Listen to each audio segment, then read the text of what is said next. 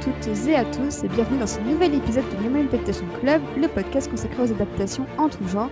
On est ravis de vous retrouver pour ce dernier épisode régulier de la saison qui va s'intéresser à un film bien dans le thème du mois de juin et du mois des fiertés, c'est Mademoiselle de Park Chan-wook, adaptation du roman Fingersmith signé Sarah Walters et qui a d'ailleurs eu une première adaptation en téléfilm au début des années 2000. Avec moi aujourd'hui pour en parler à distance mais avec des super micros, j'accueille tout d'abord Margot. Comment vas-tu? Bonjour, ça va et vous? Eh bien, écoute, ça va super bien. Donc, tu es plutôt fan de Park Chan-wook et tu, as, tu participes au podcast Série Junkies, qui, comme son nom l'indique, parle de gens accros aux séries. Tout à fait. Exactement. Eh merci de me recevoir. Eh ben, merci à toi de, t'être euh, manifesté pour ce podcast. Euh, et on en profite aussi pour faire un petit bisou à, Sophie qui devait nous rejoindre aujourd'hui, mais dont le PC est décédé parce que, parce que la vie est injuste. La vie est vraiment injuste. Également avec nous, une revenante. Vous l'aviez entendu l'an dernier dans notre hors-série consacrée à Alan Moore. Je suis très contente de réaccueillir Ruthil, comment vas-tu? Coucou, ça va très bien. Euh, je suis très excitée de parler de, de, tout, de toutes les adaptations parce que euh, euh, j'avais vraiment besoin, comme tu disais, pour le mois des fiertés, de parler de, de films lesbiens qui soient pas misérabilistes, qui aient une vraie histoire et tout ça. Donc là, on est parti quoi. On est parti, effectivement. Parce que c'est vrai, donc euh, autant entrer directement dans le vif du sujet, que euh, le roman Fingersmith, donc euh, adapté en français sous le titre Du bout des doigts, qui est disponible aux éditions 10-18, c'est un roman écrit par une autrice lesbienne qui, qui, qui s'appelle Sarah Waters. Donc c'est une autrice contemporaine en plus. Et c'est vrai que moi personnellement, j'ai découvert Sarah Waters en préparant le podcast et j'avais pas forcément euh, souvenir d'avoir déjà entendu son nom. Donc euh, justement, euh, Rutil, tu, tu, en parlais. Comment toi tu as découvert Sarah Waters? En fait, bah, un peu à rebours, j'avais, j'étais, je suis allée voir Mademoiselle sans rien savoir du tout, juste avec la, confiance que c'était du Chan-wook. Euh, et on m'a appris du coup, euh, j'avais été avec deux copines lesbiennes euh, qui m'ont dit ah bah oui, enfin et qui faisaient des commentaires le long du film qui disaient ah oh, putain mais ils ont changé ça, ils ont changé ça, etc. Bon, du coup ça m'a un peu intriguée. Elles avaient film et elles me l'ont montré. et en fait j'ai bien aimé les, enfin je trouve que de voir l'un avec l'autre, même si bon j'ai une préférence quand même plus marquée pour Mademoiselle, voir l'un avec l'autre c'est vraiment très très enrichissant et hyper intéressant. après j'ai aussi vu Tipping the Velvet donc qui est aussi de Sarah Waters. Donc euh, j'ai vu l'adaptation, bon que, que j'aime un peu moins euh, quand même que, que, que, Fingersmith pour le coup, euh, mais qui est quand même intéressant aussi. c'est une espèce de ouais de, de, de comment dire d'odyssée picaresque de, de, de lesbienne au 19e siècle. je, sans trop spoiler, mais bon, il y a un petit peu de, lutte des classes aussi. c'est assez intéressant aussi quand même. Et c'est vrai que je, vous en parlais en, en off, mais j'ai un peu rougi en apprenant ce que signifiait tipping de velvet, qui signifie littéralement caresser le velours euh, en français. Et le velours fait référence à euh, cette partie de l'anatomie euh, qui se trouve entre vos jambes.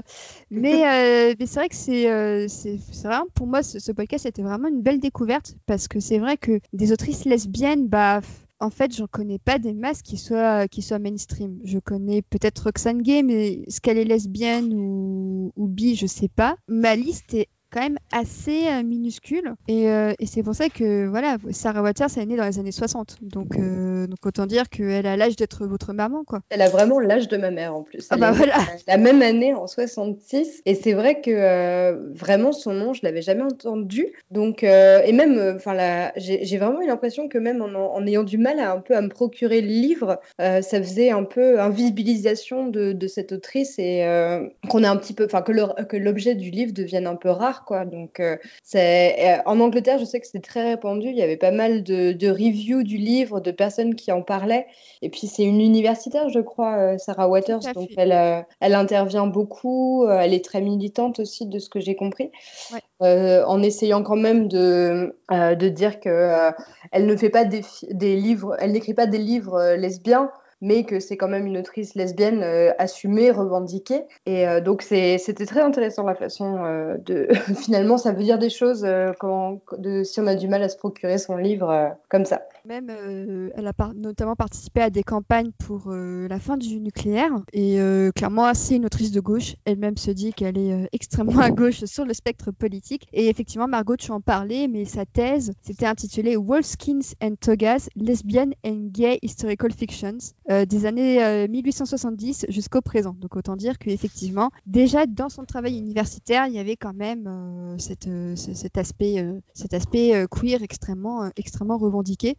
du coup, voilà, Rutil, tu disais que tu préférais quand même largement Fingersmith à Tipping de Velvet. Oui, bah, je sais pas si, si, je, si on en parle un petit peu du coup de, bah, de oui. Tipping. Oui, oui, on peut en parler. Bah, en fait, euh, alors oui, euh, Fingersmith, ce qui me, ce qui me conquis, euh, ce qui m'a conquise totalement euh, dans l'histoire, c'est que c'est, bah, comme je disais, une vraie histoire entre guillemets, c'est-à-dire que c'est une histoire qui, où les protagonistes se trouvent être lesbiennes. Euh, donc je, je, je suis d'accord avec Sarah Waters dans le sens où effectivement, c'est pas une histoire, c'est pas une histoire lesbienne, c'est une histoire avec des lesbiennes, ce que je trouve génial.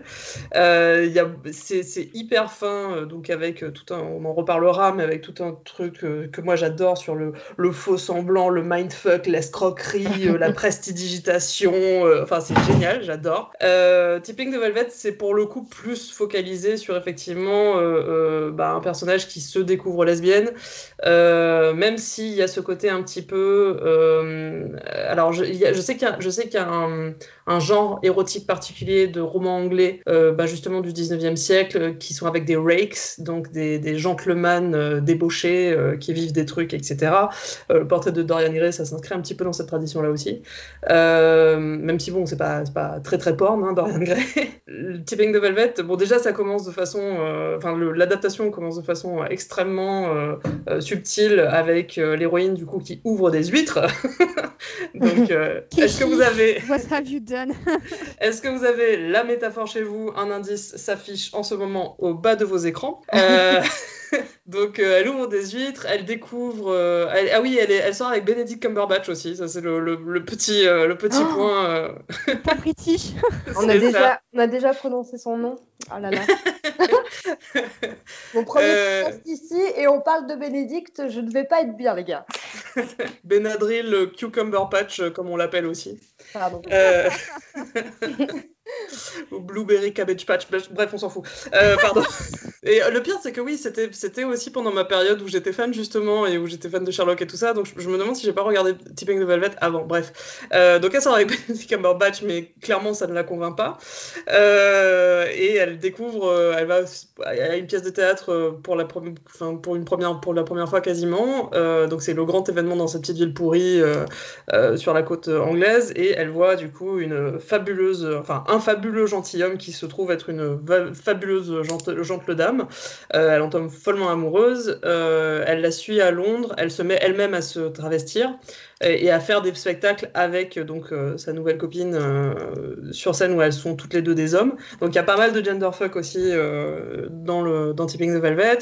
Bref, elle vit toutes sortes d'aventures et notamment à un moment donné, bah, sa, nouvelle meuf la, la plante pour parce que justement hétéronormativité tout ça. Donc je crois que genre elle va se mettre en couple avec un mec, etc. Donc euh, la pauvre jeune paysanne entre guillemets euh, se retrouve le cœur brisé, mais elle doit quand même survivre. Donc elle se déguise en mec et elle se prostitue en tant que jeune prostituée mec. Euh, donc ça c'est assez intéressant aussi parce que ça ça le présente pas du tout de façon traumatique non plus. En fait c'est vraiment genre bon bah il y a l'opportunité, il y a des mecs qui sont prêts à payer, YOLO. Donc en termes de représentation de travail du sexe c'est pas si mal. C'est assez rafraîchissant entre guillemets et c'est pas euh, voilà c'est pas non plus un truc euh, vécu euh, comme ah enfin voilà le, truc horrible pour elle de se faire passer pour un mec tout en se prostituant.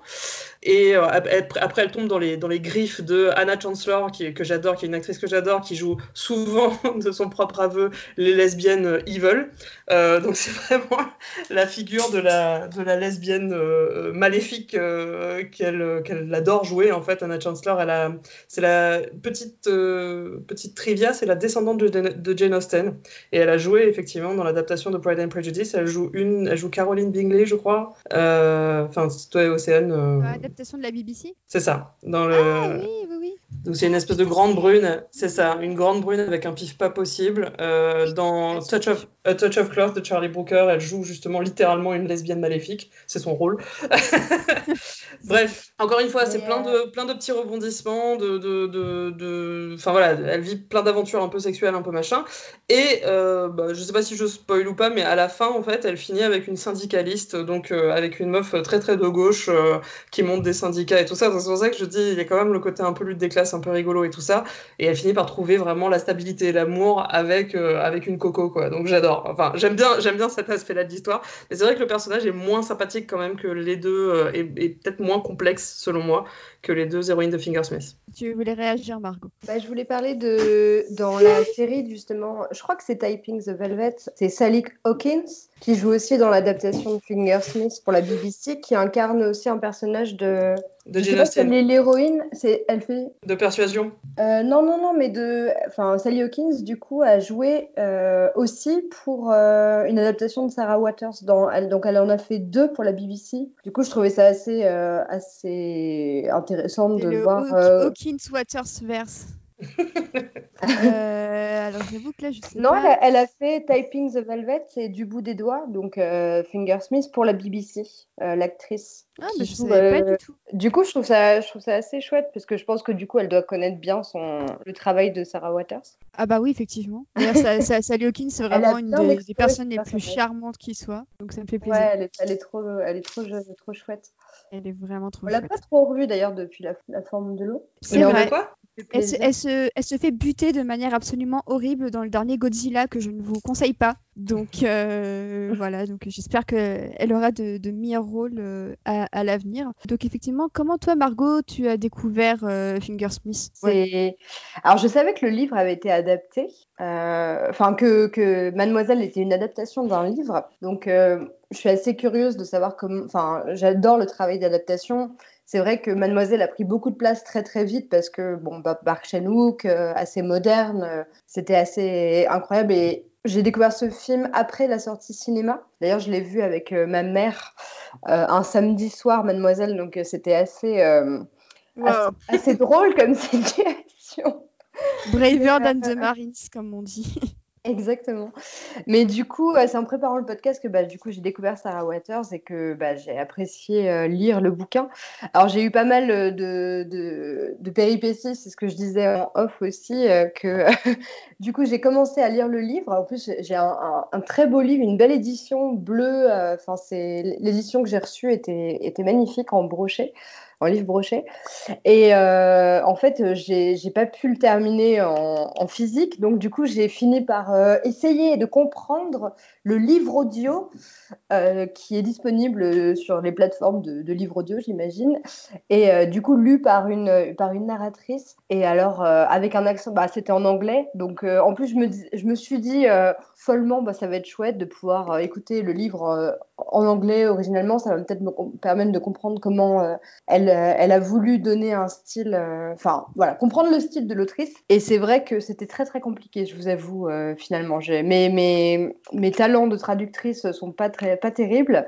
Donc euh, l'expérience a, été, euh, a été sympathique. Heureusement que je connaissais un petit peu l'histoire euh, avant, on va dire.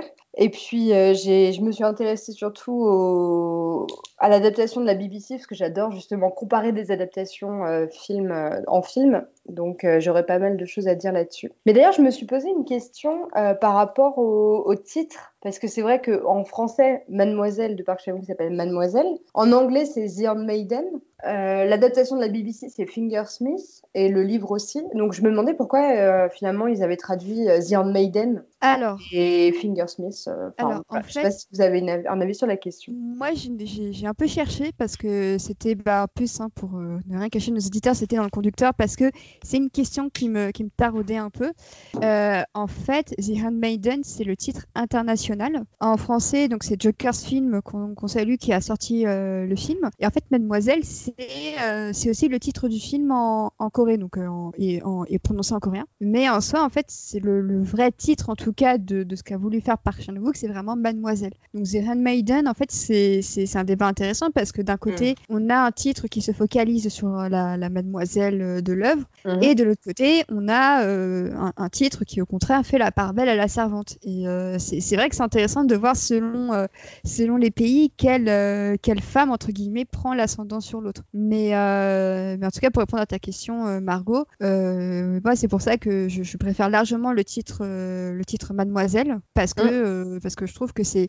j'ai- J'aime beaucoup le personnage de Susan Smith, mais pour moi, ce, cette histoire, c'est c'est- c'est avant tout euh, l'Odyssée de, de, de Maud, entre guillemets. Oui, c'est vrai que c'est celle qui est au centre et, euh, qui est l'objet en fait aussi mine de rien. Donc euh, tout en ne l'étant pas. Donc du coup ça, ça, ça c'est libre à, plusieurs interprétations.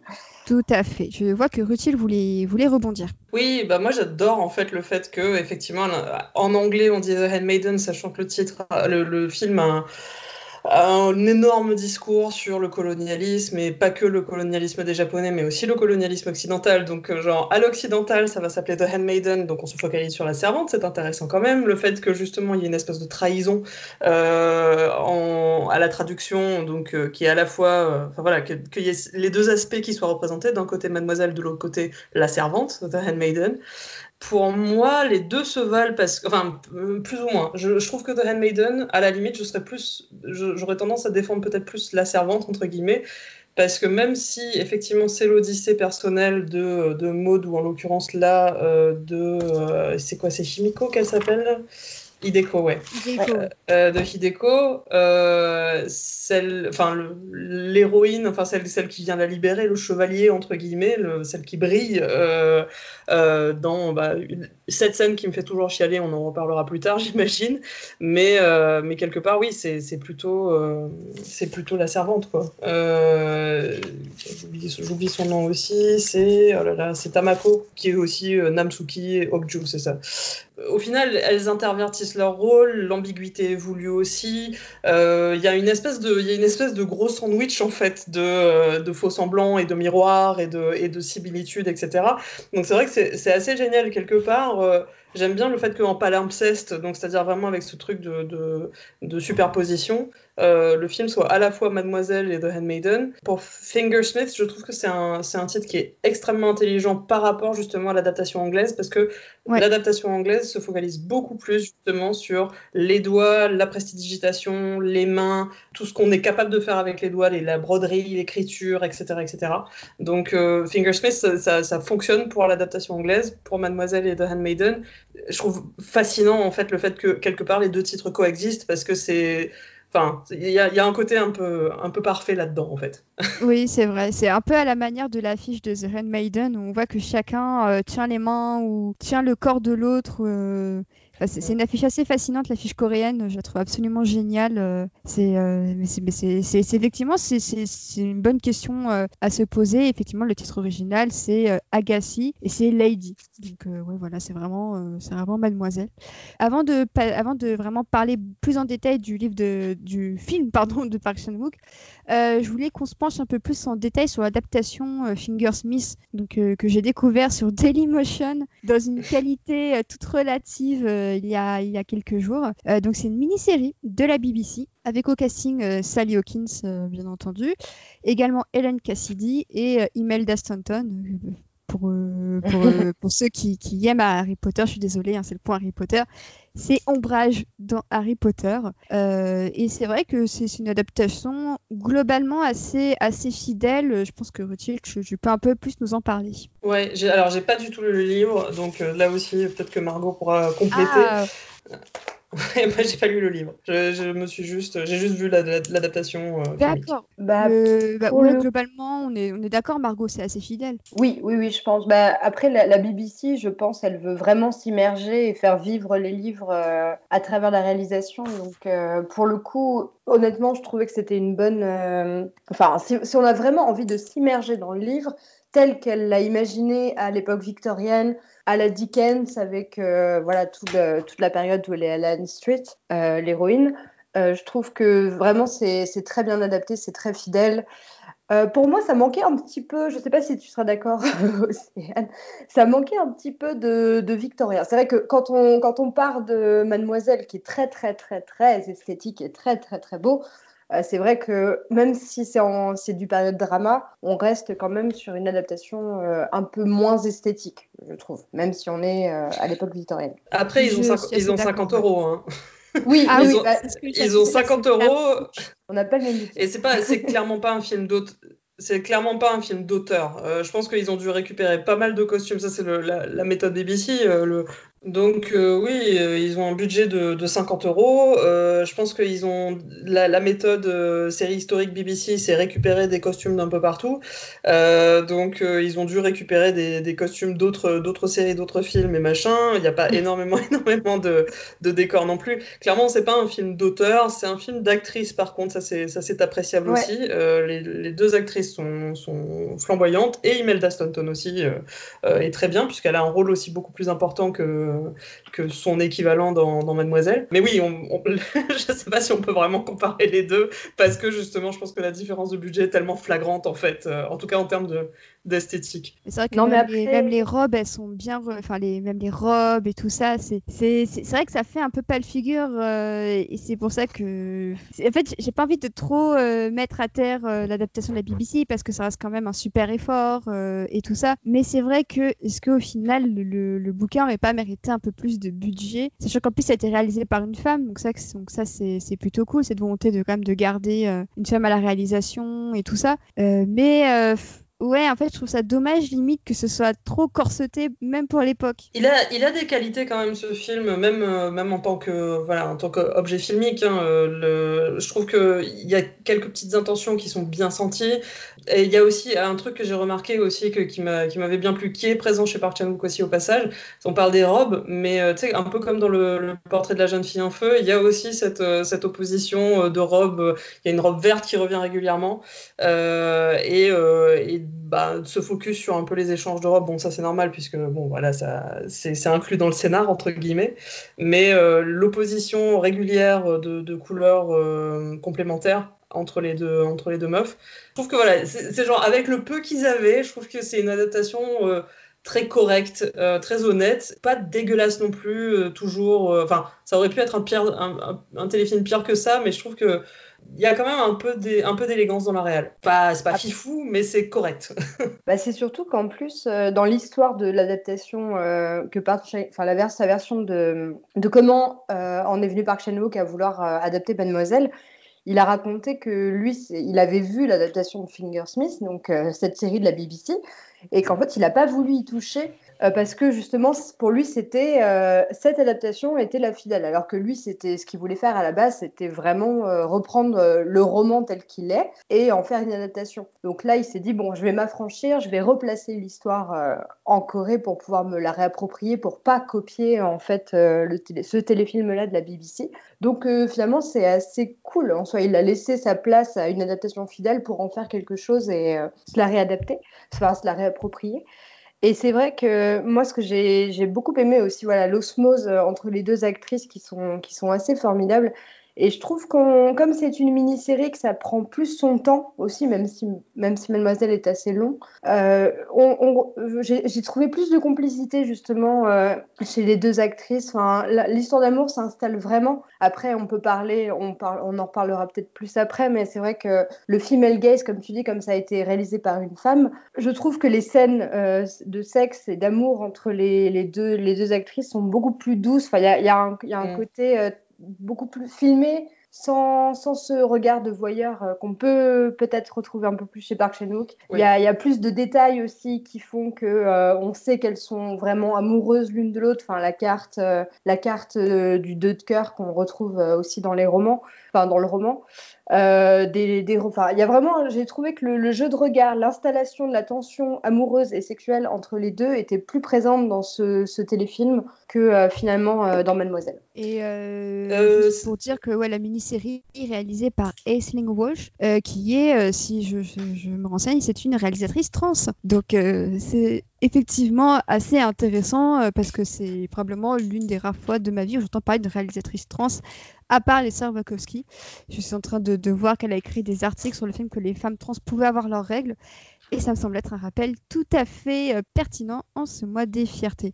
Est-ce que euh, c'est un rapport avec euh, Imelda Staunton et d'autres livres Enfin, tu sais, des, des, une histoire de franchise, je sais pas. Enfin, ça me fait penser à quelque ah, chose. Je sais pas. Mais il n'y a, a, pas de lesbienne dans la d'autres franchise, là. Il y a jamais il n'y a pas de personnage gay dans l'autre franchise. à, à, propos de, franchise, on en a oublié un dans, le, dans le casting de Fingersmith, c'est quand même l'oublié de taille, c'est Charles Dance. Ah oui, qui est, qui est terrifiant. Je sais pas vous, mais c'est, je m'étais habituée au rôle de connard de sa part parce que voilà, Charles Dance, je suis désolée, mais pour moi, ça reste le, le, mari de Rebecca, ça reste, ça reste son personnage. Excellent téléfilm.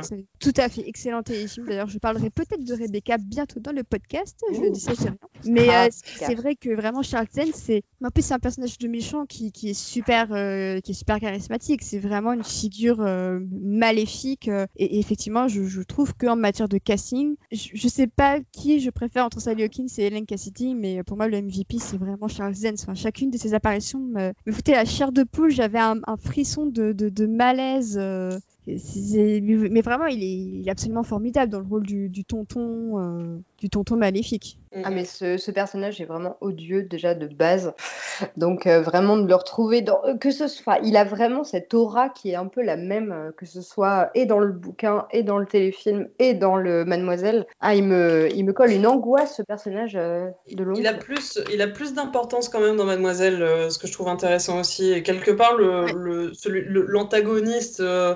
Euh, enfin semi-antagoniste, enfin ça reste un peu gentleman, euh, donc le, personnage du, rake justement là aussi, enfin de l'escroc qui va monter, euh, qui va monter tout toute l'histoire au final. mais c'est vrai que l'interprétation de Charles Dance le rend, de Charles Dance mémorable dans Fingersmith. Et je trouve que dans Mademoiselle, pour le coup, on le charge vraiment beaucoup plus et c'est totalement mérité. et je pense que c'est à la limite, on a, on a raison d'insister un petit peu plus encore sur à quel point, euh, sur à quel point c'est une merde.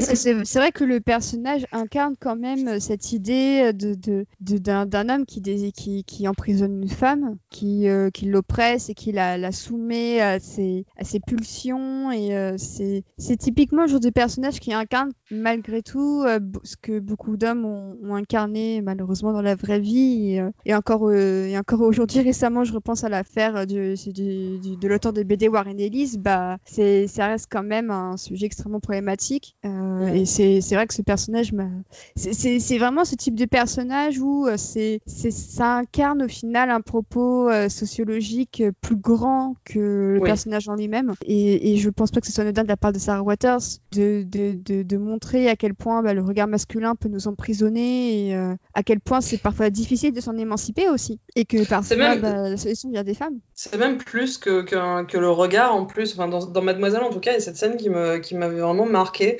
Euh, où la, tante et la gamine, euh, du coup, euh, Hideko, quand elle est, petite, il l'initie à la lecture et donc elle l'initie à la lecture et donc parle de parties génitales, donc Manko et Chinko, qui est pénis et vagin. et en fait, les deux ont une espèce de, de, de petit moment de, complicité en riant en fait de ces, termes. Et en fait, lui, il se lève et il les étouffe. Elles, sont, se défendent même pas, elles ont les bras le long du corps. Il, il a ses gants noirs sur leur visage et il les étouffe. Elles juste elles se contorsionnent, mais elles, ne peuvent pas échapper euh, euh, au fait qu'il les étouffe. Et, euh, et, pour moi, c'était tellement fort en termes de même, enfin, vous n'avez pas le droit de vous approprier le sexe à aucun niveau, même pas au niveau de se marrer en fait. C'est-à-dire que c'est ça, il y a le côté sexualité, mais il y a le côté aussi contrôle total de, de, la vie. Et c'est pour ça que c'est pas mal qu'il soit plus chargé encore dans, le, dans Mademoiselle, parce que ça part par vraiment littéralement tout le contrôle de la, de, des vies de, ces, euh, de, de, la tante et de, et de, la, et de la, la, gamine, et sur plusieurs générations aussi. Quoi. Oui, je suis tout à fait d'accord avec toi, euh, Rutil. Enfin, vraiment, cette scène, elle, est, elle donne encore plus de, de puissance à ce personnage. Et euh, c'est vrai qu'il y a aussi le côté, dans Mademoiselle, on a vraiment, il est, c'est un homme coréen qui veut devenir japonais. Donc, on, on lui a presque donné aussi un, un champ d'excuses pour euh, vouloir avoir une soif de pouvoir pour euh, en prendre, parce que c'était vraiment une occupation euh, japonaise en Corée. Donc c'est vraiment quelqu'un qui est assoiffé de pouvoir, qui veut rentrer dans une société. Donc il y a, un aspect lutte des classes aussi qu'il aspire à avoir. Donc on, on ressent vraiment ce besoin de contrôle absolument partout la façon dont, il élève Hideko, parce qu'elle est, elle est enfant quand il arrive dans son manoir. Euh, dans Fingersmith, c'est un, enfin, je sais qu'elle raconte son histoire. Du coup, c'est aussi la partie que j'ai écoutée en anglais. et euh, quand elle raconte son histoire, elle est arrivée aussi à cet âge-là chez son oncle. C'était, c'était moins présent, je, trouve, cet aspect de torture.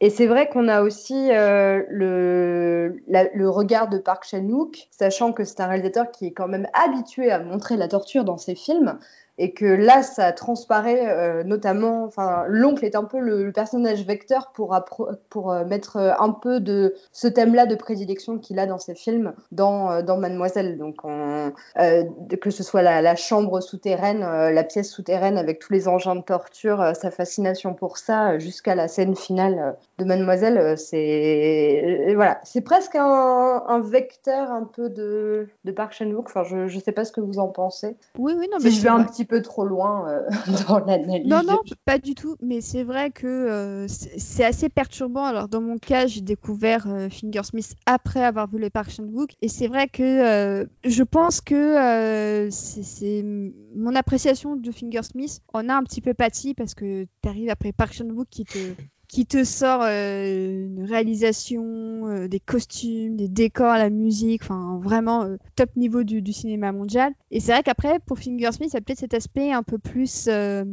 bah, fauché, déjà comme, comme on mm. l'a dit. Et puis ce côté aussi que c'est Sarah Waters qui a coécrit l'adaptation, qui fait que ça reste quand même assez fidèle au texte et que ça, les mots qui sont dits par les actrices sortent littéralement de la bouche de Sarah Waters, là où effectivement Mademoiselle prend un peu plus de liberté avec, euh, avec le texte original. Mais c'est vrai que c'est pas quelque chose que je déconseillerais en tout cas, si on veut aller plus loin euh, pour Mademoiselle. Et je trouve que c'est un objet euh, très intéressant quand même à regarder parce que déjà c'est le, produit d'une époque, donc début des années 2000, où on avait quelques adaptations, quelques histoires lesbiennes, mais ça restait encore assez timide mine de rien. Mais en plus, bah, ça permet aussi de redécouvrir Sally Hawkins, euh, et puis euh, voilà, c'est toute cette vague de la BBC fin 90, début années 2000 où vraiment euh, c'était le, c'était, pour moi c'était un peu le feu sacré. Je trouve qu'ils ont un peu perdu ça. Mais, euh, mais justement, je trouve que c'est un très beau témoignage aussi bah il fait aussi que ce soit euh, une production anglaise. Ça aussi, c'est très important parce que on, a eu Mademoiselle fait par un, Coréen, on a eu Fingersmith par euh, des Anglais, mais je n'ose imaginer ce qu'un Américain pourrait faire à cette histoire parce que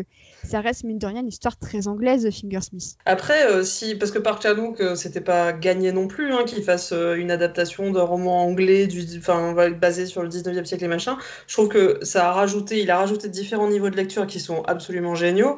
Si c'est des Américains qui s'en emparent, si c'est par exemple des Noirs américains, peut-être que ça peut faire un truc totalement différent encore, avec encore un autre contexte. Avec, euh, enfin, c'est vrai que quand on pense aussi à adaptation américaine, on, aurait tendance à penser euh, blanc et riche, tu vois. Mais euh, si on, garde cet aspect lutte des classes, donc qui est très présent chez Waters, et peut-être avec encore un autre, un, une autre, un autre regard, une autre lecture, parce que le regard du, du colonisateur et du colonisé aussi, euh, parce qu'il y, a le, côté voilà, conquérant et machin euh, masculin euh, derrière, derrière Mademoiselle, mais il y a aussi, une, enfin, comme je le disais, vraiment une, imprégnation de colonisation extrêmement forte, et en plus, là aussi à différents degrés, donc comme je disais, japonais et par-dessus encore occidental, l'ombre occidentale plane, parce qu'au final, c'est effectivement un Coréen qui veut devenir japonais, l'oncle en question, mais on dit aussi qu'il a des, des liens avec euh, bah, avec l'Angleterre, il y a l'aile anglaise de, sa baraque. Et aussi, les bouquins qu'il a, c'est euh, les, gens qui vont le voir sont en costume euh, occidental, sont en, tux, demandent par exemple à la première lecture est-ce que c'est du Marquis de Sade? Et pareil, les noms utilisés, c'est la marquise Juliette, enfin, et, du, des noms occidentaux en fait, mais dit en japonais dans la bouche d'une coréenne. C'est génial, c'est génial, j'adore, c'est extraordinaire. Donc voilà, peut-être qu'en Amérique, ça donnerait encore autre chose, peut-être encore une autre époque qui serait signifiante, j'en sais rien. Moi, je, je, je, n'écarte rien justement après Mademoiselle parce que c'était pas gagné non plus. Même si c'est par Chan qui est extrêmement doué, c'était pas complètement dit non plus que ça allait être aussi intéressant. Quoi. Euh, pour Fingersmith, ceci dit, je veux, je veux juste euh, dire que je voulais dire pour Fingersmith, il y, a, y, a, quand même. Donc pour, Fingersmith, il y a quand même des trucs où ils réussissent, je trouve, là où Mademoiselle réussit pas nécessairement. Euh, dans le côté justement réappropriation de la sexualité, donc ça on, va en parler aussi avec Mademoiselle et spécifiquement pour les scènes de sexe, mais il y a aussi euh, des trucs très sensuels, euh, enfin encore une fois qui justifient le du bout des doigts. Il y a, cette très belle scène où Maud bah, justement touche la silhouette entre guillemets de Suzanne qui est endormie, mais vraiment du coup elle la, la touche pas, enfin elle, elle, a ses gants et elle, elle suit la courbe de, de sa silhouette sur le lit. Euh, la scène, effectivement, elle est un peu. Enfin, la scène, de sexe en elle-même est un petit peu euh, pudique, mais il y a aussi ce moment euh, où Suzanne voit Gentleman euh, et elle a sa voix off qui dit euh, ah, Je savais très bien ce qu'il allait faire, il n'allait pas l'embrasser sur les lèvres, il allait l'embrasser ailleurs, quelque chose de mieux. Et du coup, euh, Maud a la main au niveau de son entrejambe et Gentleman enlève son gant pour embrasser du coup l'intérieur de sa main. Et en tendant bien la langue en avant, donc ça c'est genre vraiment métaphore, vous aurez un indice qui s'affiche sur vos écrans en bas de chez vous donc il y, a quand même une espèce de sensualité euh, entre guillemets par ricochet que je trouve pas mal, euh, même si chez Park Chan Wook il y en a beaucoup aussi, mais c'est intéressant, euh, c'est intéressant quand même. Et par ailleurs, j'avais regardé, j'avais rematé Fingersmith en me disant bon, j'aime bien, mais je ressens pas autant, autant, de trucs pour les personnages que dans Mademoiselle, parce que j'ai vraiment chialé devant Mademoiselle. Et en fait, ils m'ont eu à la toute toute fin quand euh, bah, Suzanne va retrouver Maude, euh, qu'elle franchit la limite, donc la limite en plus pointée par le doigt par terre, euh, donc qui, délimite l'entrée de la bibliothèque de l'oncle. Elle, fait ce, geste là aussi un peu révolutionnaire entre guillemets. Elle franchit la limite qui lui était interdite pour approcher Maude. et elle découvre que Maude du coup lit elle-même du smut lesbien, qu'elle en écrit. Ça, je trouve ça hyper hyper important. En plus, elle est toute tachée d'encre, donc elle est vraiment euh, elle, s'est complètement réappropriée du coup cette écriture, cette sexualité, euh, indique même à Suzanne qu'elle en édite. Donc la scène finale est très émouvante pour moi parce que euh, je trouve qu'elle réussit vraiment beaucoup mieux que dans Mademoiselle, et on en reparlera, mais elle réussit, vraiment beaucoup mieux, en tout cas, euh, ce narratif, cette, narration de les personnages se réapproprient leur propre sexualité, leur façon de voir. Euh. donc c'est pas que dans une perspective destructrice de ce qui leur a été inculqué, c'est vraiment on va on va reprendre on va reprendre nos droits quoi. Donc ça, j'aime bien. Ça j'adore cette fin où euh, il y a un dialogue où, euh, où, du coup Suzanne découvre euh, qu'effectivement Maud écrit du smut lesbien. Le dialogue c'est qu'est-ce que cela raconte? Et, et Maud lui répond c'est plein de tous les mots qui disent mon envie de toi. Je trouve ça très très magnifique. beau. Je trouve ça très très beau. Et effectivement, c'est, je trouve c'est un désir super pur en fait entre elles. Il y a quelque chose de super candide et qui est dénué de, de tout poids extérieur ou quoi. C'est vraiment leur scène, je trouve que c'est limite des, des bulles. Elles sont dans un cocon et personne ne peut, euh, personne ne peut y entrer. Et euh, je trouve que cette dimension est effectivement très belle et que même tout leur dialogue, il y a quelque chose d'un peu romanesque dedans. Euh, tous ces mm. mots où j'ai envie de toi. C'est vraiment quelque chose de super passionné. en fait, c'est un peu comme si, bah, en fait, c'est un peu chacune est le premier amour de l'autre. Et je trouve que ça s'en ressent dans la fougue que chacune a pour l'autre. ça, par contre, j'avoue que je le ressens un petit peu aussi chez Park Chan-wook, mais on va y venir. Est-ce que tout d'abord vous vouliez dire quelque chose euh, sur le vraiment sur le Fingersmith de la BBC avant qu'on entre vraiment dans la partie euh, Mademoiselle? Non, bah moi vraiment j'avais adoré l'interprétation des deux actrices parce que vraiment l'amour et la, sensualité se mettaient en place à travers pour moi beaucoup plus de, choses. Enfin, je trouvais qu'elles avaient plus de liberté, en tout cas pour. Euh, donc c'est peut-être lié au temps, le fait que ce soit une mini-série, donc on ait plus de mise en place aussi, euh, qu'elles aient plus d'espace pour exprimer tout ça, jouer euh, tout ça. Et vraiment les, les, jeux de regard, la sensualité entre elles, les dialogues, enfin les, les scènes d'amour sont, sont, très très bien construites et on y croit vraiment avec l'interprétation des deux actrices. Donc vraiment une très belle surprise de découvrir ce, ce téléfilm après, euh, après Mademoiselle. Moi, j'ai vraiment apprécié, du coup, tout le, encore une fois, tout ce focus sur. Euh, enfin, c'est ça, sur euh, les doigts, le, le, crochetage, les, jeux de cartes, la broderie, etc. Donc vraiment justifier les pickpockets, justifier le, le, le fingersmith, le finger de fingersmith, en dehors en plus de haha, les doigts, tout ça, Tipping de Velvet, etc., etc. J'ai énormément apprécié aussi euh, bah, tout le sous-texte sur la littérature elle-même en fait. Euh, donc du coup voilà tout ce qui ce qui rend les femmes hystériques quand il y a les docteurs en fait qui viennent euh, donc incarcérer incarcérer Susan ils lui disent enfin ils disent overexposure of women to literature breeds unnatural fancies donc la surexposition des femmes à la littérature provoque chez elles des des fantasmes pas naturels. Donc ça, j'ai trouvé ça génial aussi par rapport justement euh, bah, euh, à au, message, au message du film. Euh, donc comme je disais, voilà, cette scène où, cette scène quand même, bah, littéralement, elle se réapproprie les moyens de production hein, à la fin. Moi, c'est hyper important que, que Maud, elle en écrive euh, du smut et que ce soit en plus euh, clairement du smut lesbien euh, et qu'elle aussi en édite. A... J'aime bien, la... bien au final le, le, fait que ça soit un téléfilm en deux parties parce que c'est vrai qu'il y a ce côté très tranché en fait. Il y a un basculement et, et, un changement de point de vue à peu près au milieu.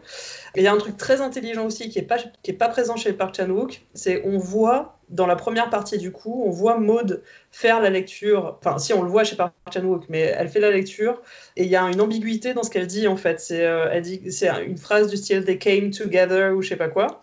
Euh, donc qui est ambigu en fait parce que euh, on a l'impression que c'est totalement innocent. Donc ils sont venus ensemble euh, voilà. Et quand on passe quand on bascule dans l'autre partie et qu'on remontre cette scène où il y a son oncle et elle est devant les gentlemen etc et donc elle redit cette phrase évidemment dans le contexte ça devient sexuel.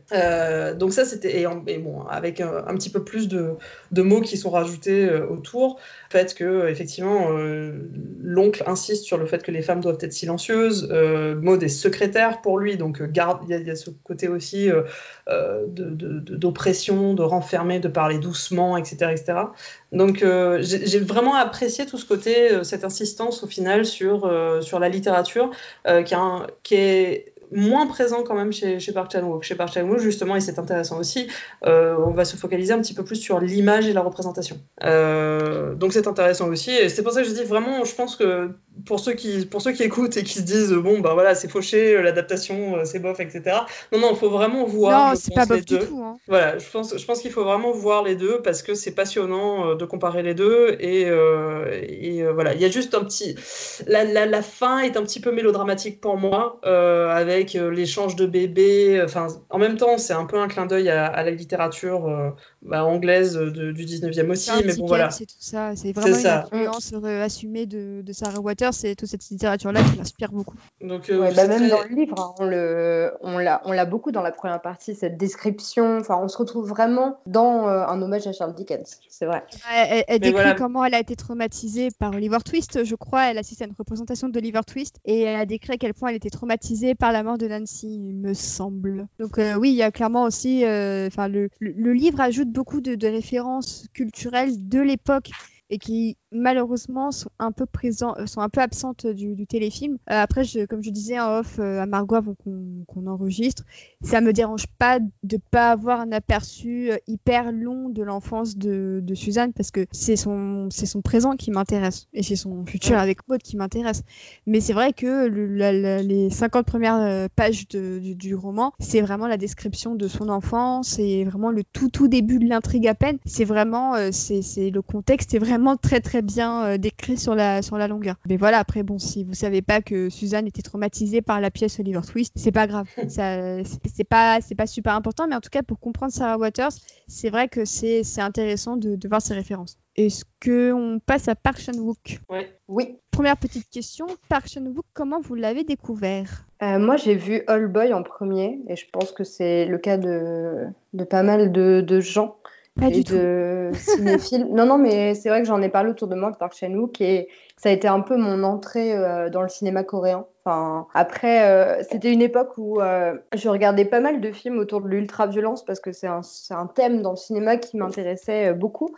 Donc euh, avec Orange, enfin j'adore Orange Mécanique euh, par exemple, et on m'a tout de suite conseillé de regarder All Boy. Évidemment, entre temps, All Boy a été adapté euh, par une... ils ont fait une adaptation hollywoodienne de All Boy. Il, faut... il ne faut jamais la regarder, jamais, jamais, c'est terrible. Donc du je coup, comptais en parler dans le podcast, c'est remis à l'an prochain, mais on va en parler malheureusement. Mais c'est vrai que All Boy est voilà, c'est assez, euh, c'est un film qui vous marque. Je l'ai vu qu'une seule fois et c'était il y a dix ans à peu près. Mais euh, vraiment, ça m'a marqué et c'est vraiment une mise en scène euh, très riche. Il y a beaucoup beaucoup d'éléments, il y a beaucoup de violence, il y a beaucoup de mise en scène aussi. Et euh, ça a été l'introduction de son cinéma. Et puis euh, j'ai découvert Stoker par la suite. J'ai pas vu son film d'horreur euh, Source, donc il est très bien. Je l'aime beaucoup. Ouais, je l'aime beaucoup. Bah, écoute, vu tes goûts, je pense que je vais le prendre au pied de la lettre et le regarder parce que j'aime beaucoup.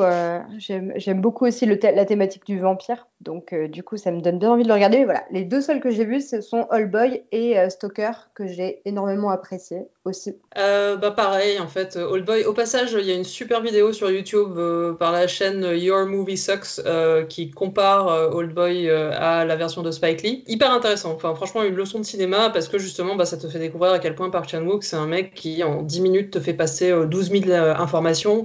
C'est un, on, le voit dans Mademoiselle aussi, ce que j'apprécie énormément, c'est un réalisateur qui est extrêmement physique. les, acteurs sont, sont, extraordinairement, enfin, sont présents de façon physique et de façon vraiment extraordinaire.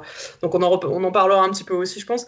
Mais euh, voilà, c'est un, un réel qui, où beaucoup passe par la mise en scène, comme dit Margot. Euh, c'est euh, en, quelques minutes à peine, il te fait passer énormément d'informations. Et un des gros péchés de Spike Lee sur Old Boy, bon, clairement, il était, il était à moitié là. C'est un film de commande et qui a dû lui servir à, faire d'autres films après, des films un peu plus, euh, des plus, des projets de cœur entre guillemets.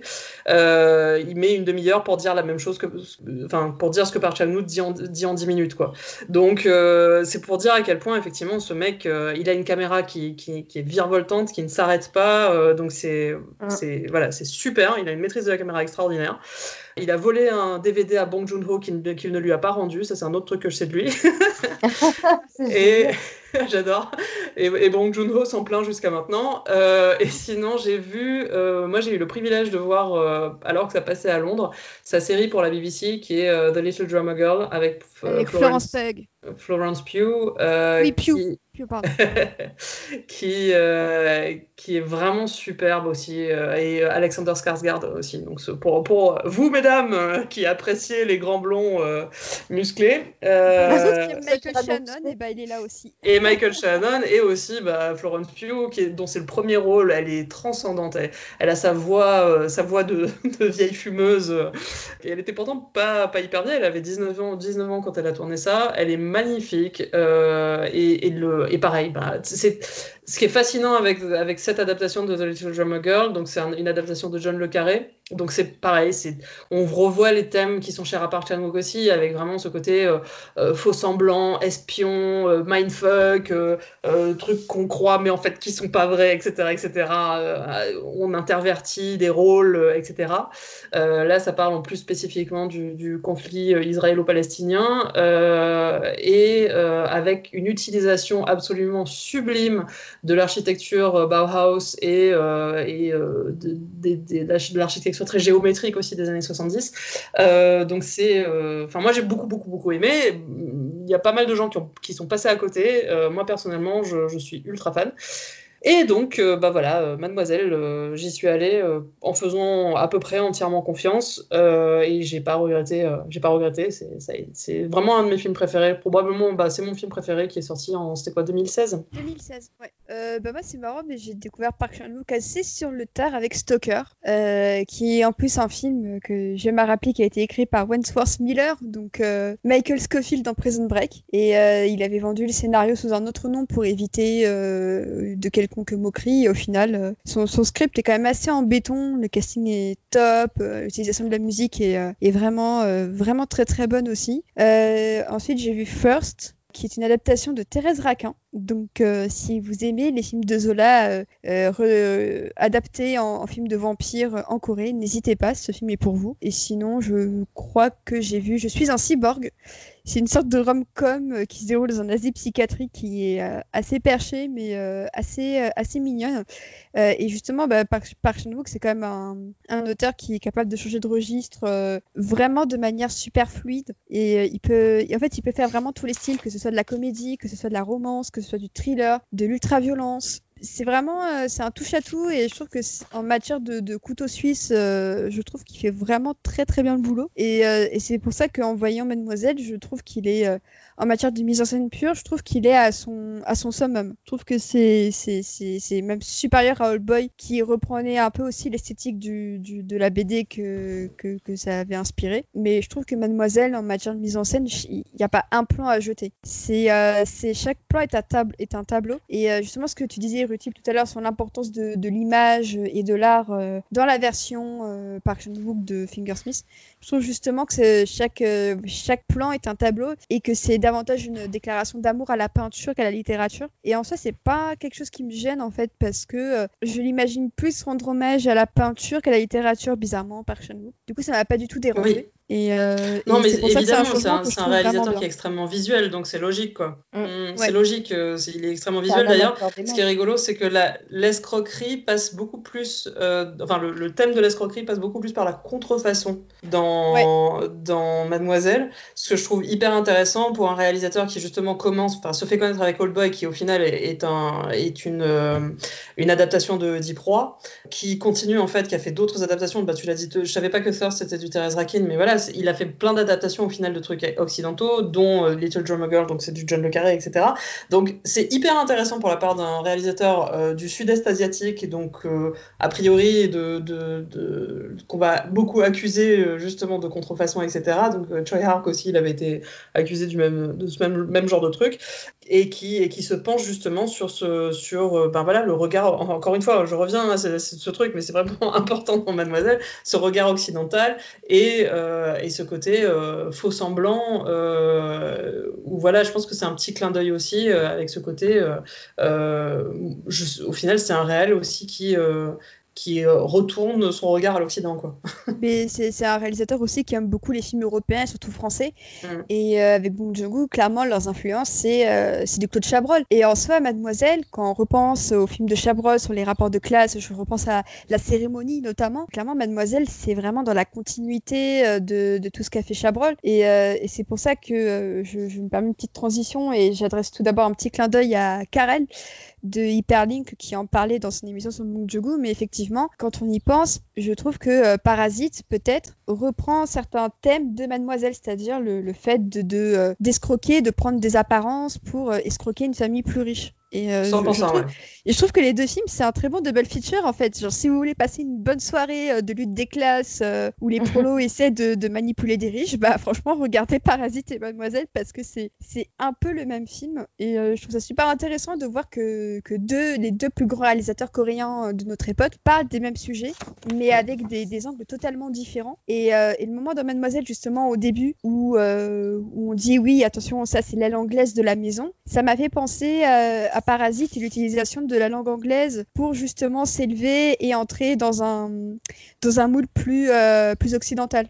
Et, euh, et, je trouve que c'est mettre les deux en parallèle n'est pas si inintéressant, mais euh, vraiment cette idée de d'usurper l'identité, c'est un thème, le thème de l'identité est un thème très cher à Park Chan-wook, mais je trouve que justement avec Mademoiselle, il trouve vraiment un écrin pour, pour parler aussi de, de, de ces préoccupations-là. Et c'est pour ça que je pense que le film, comme le vin, va très bien vieillir un petit revisionnage tous les 2-3 ans va permettre de comprendre encore plus la richesse de ce que voulait dire Park Chan-wook sur euh, l'appropriation euh, de la culture occidentale euh, notamment. Et, c'est pour ça que le changement de contexte, parce que bah, du coup, là où Fingersmith se passe à l'époque victorienne, l'action de Mademoiselle se déroule en 1930, pendant, vous l'avez dit effectivement, le moment où le Japon a colonisé la Corée. Et ce qui crée d'autant plus une, mm. une, ligne de tension qui est en plus enrichie de, de différences de langage. Et euh, ça, c'est un thème que je voulais aborder.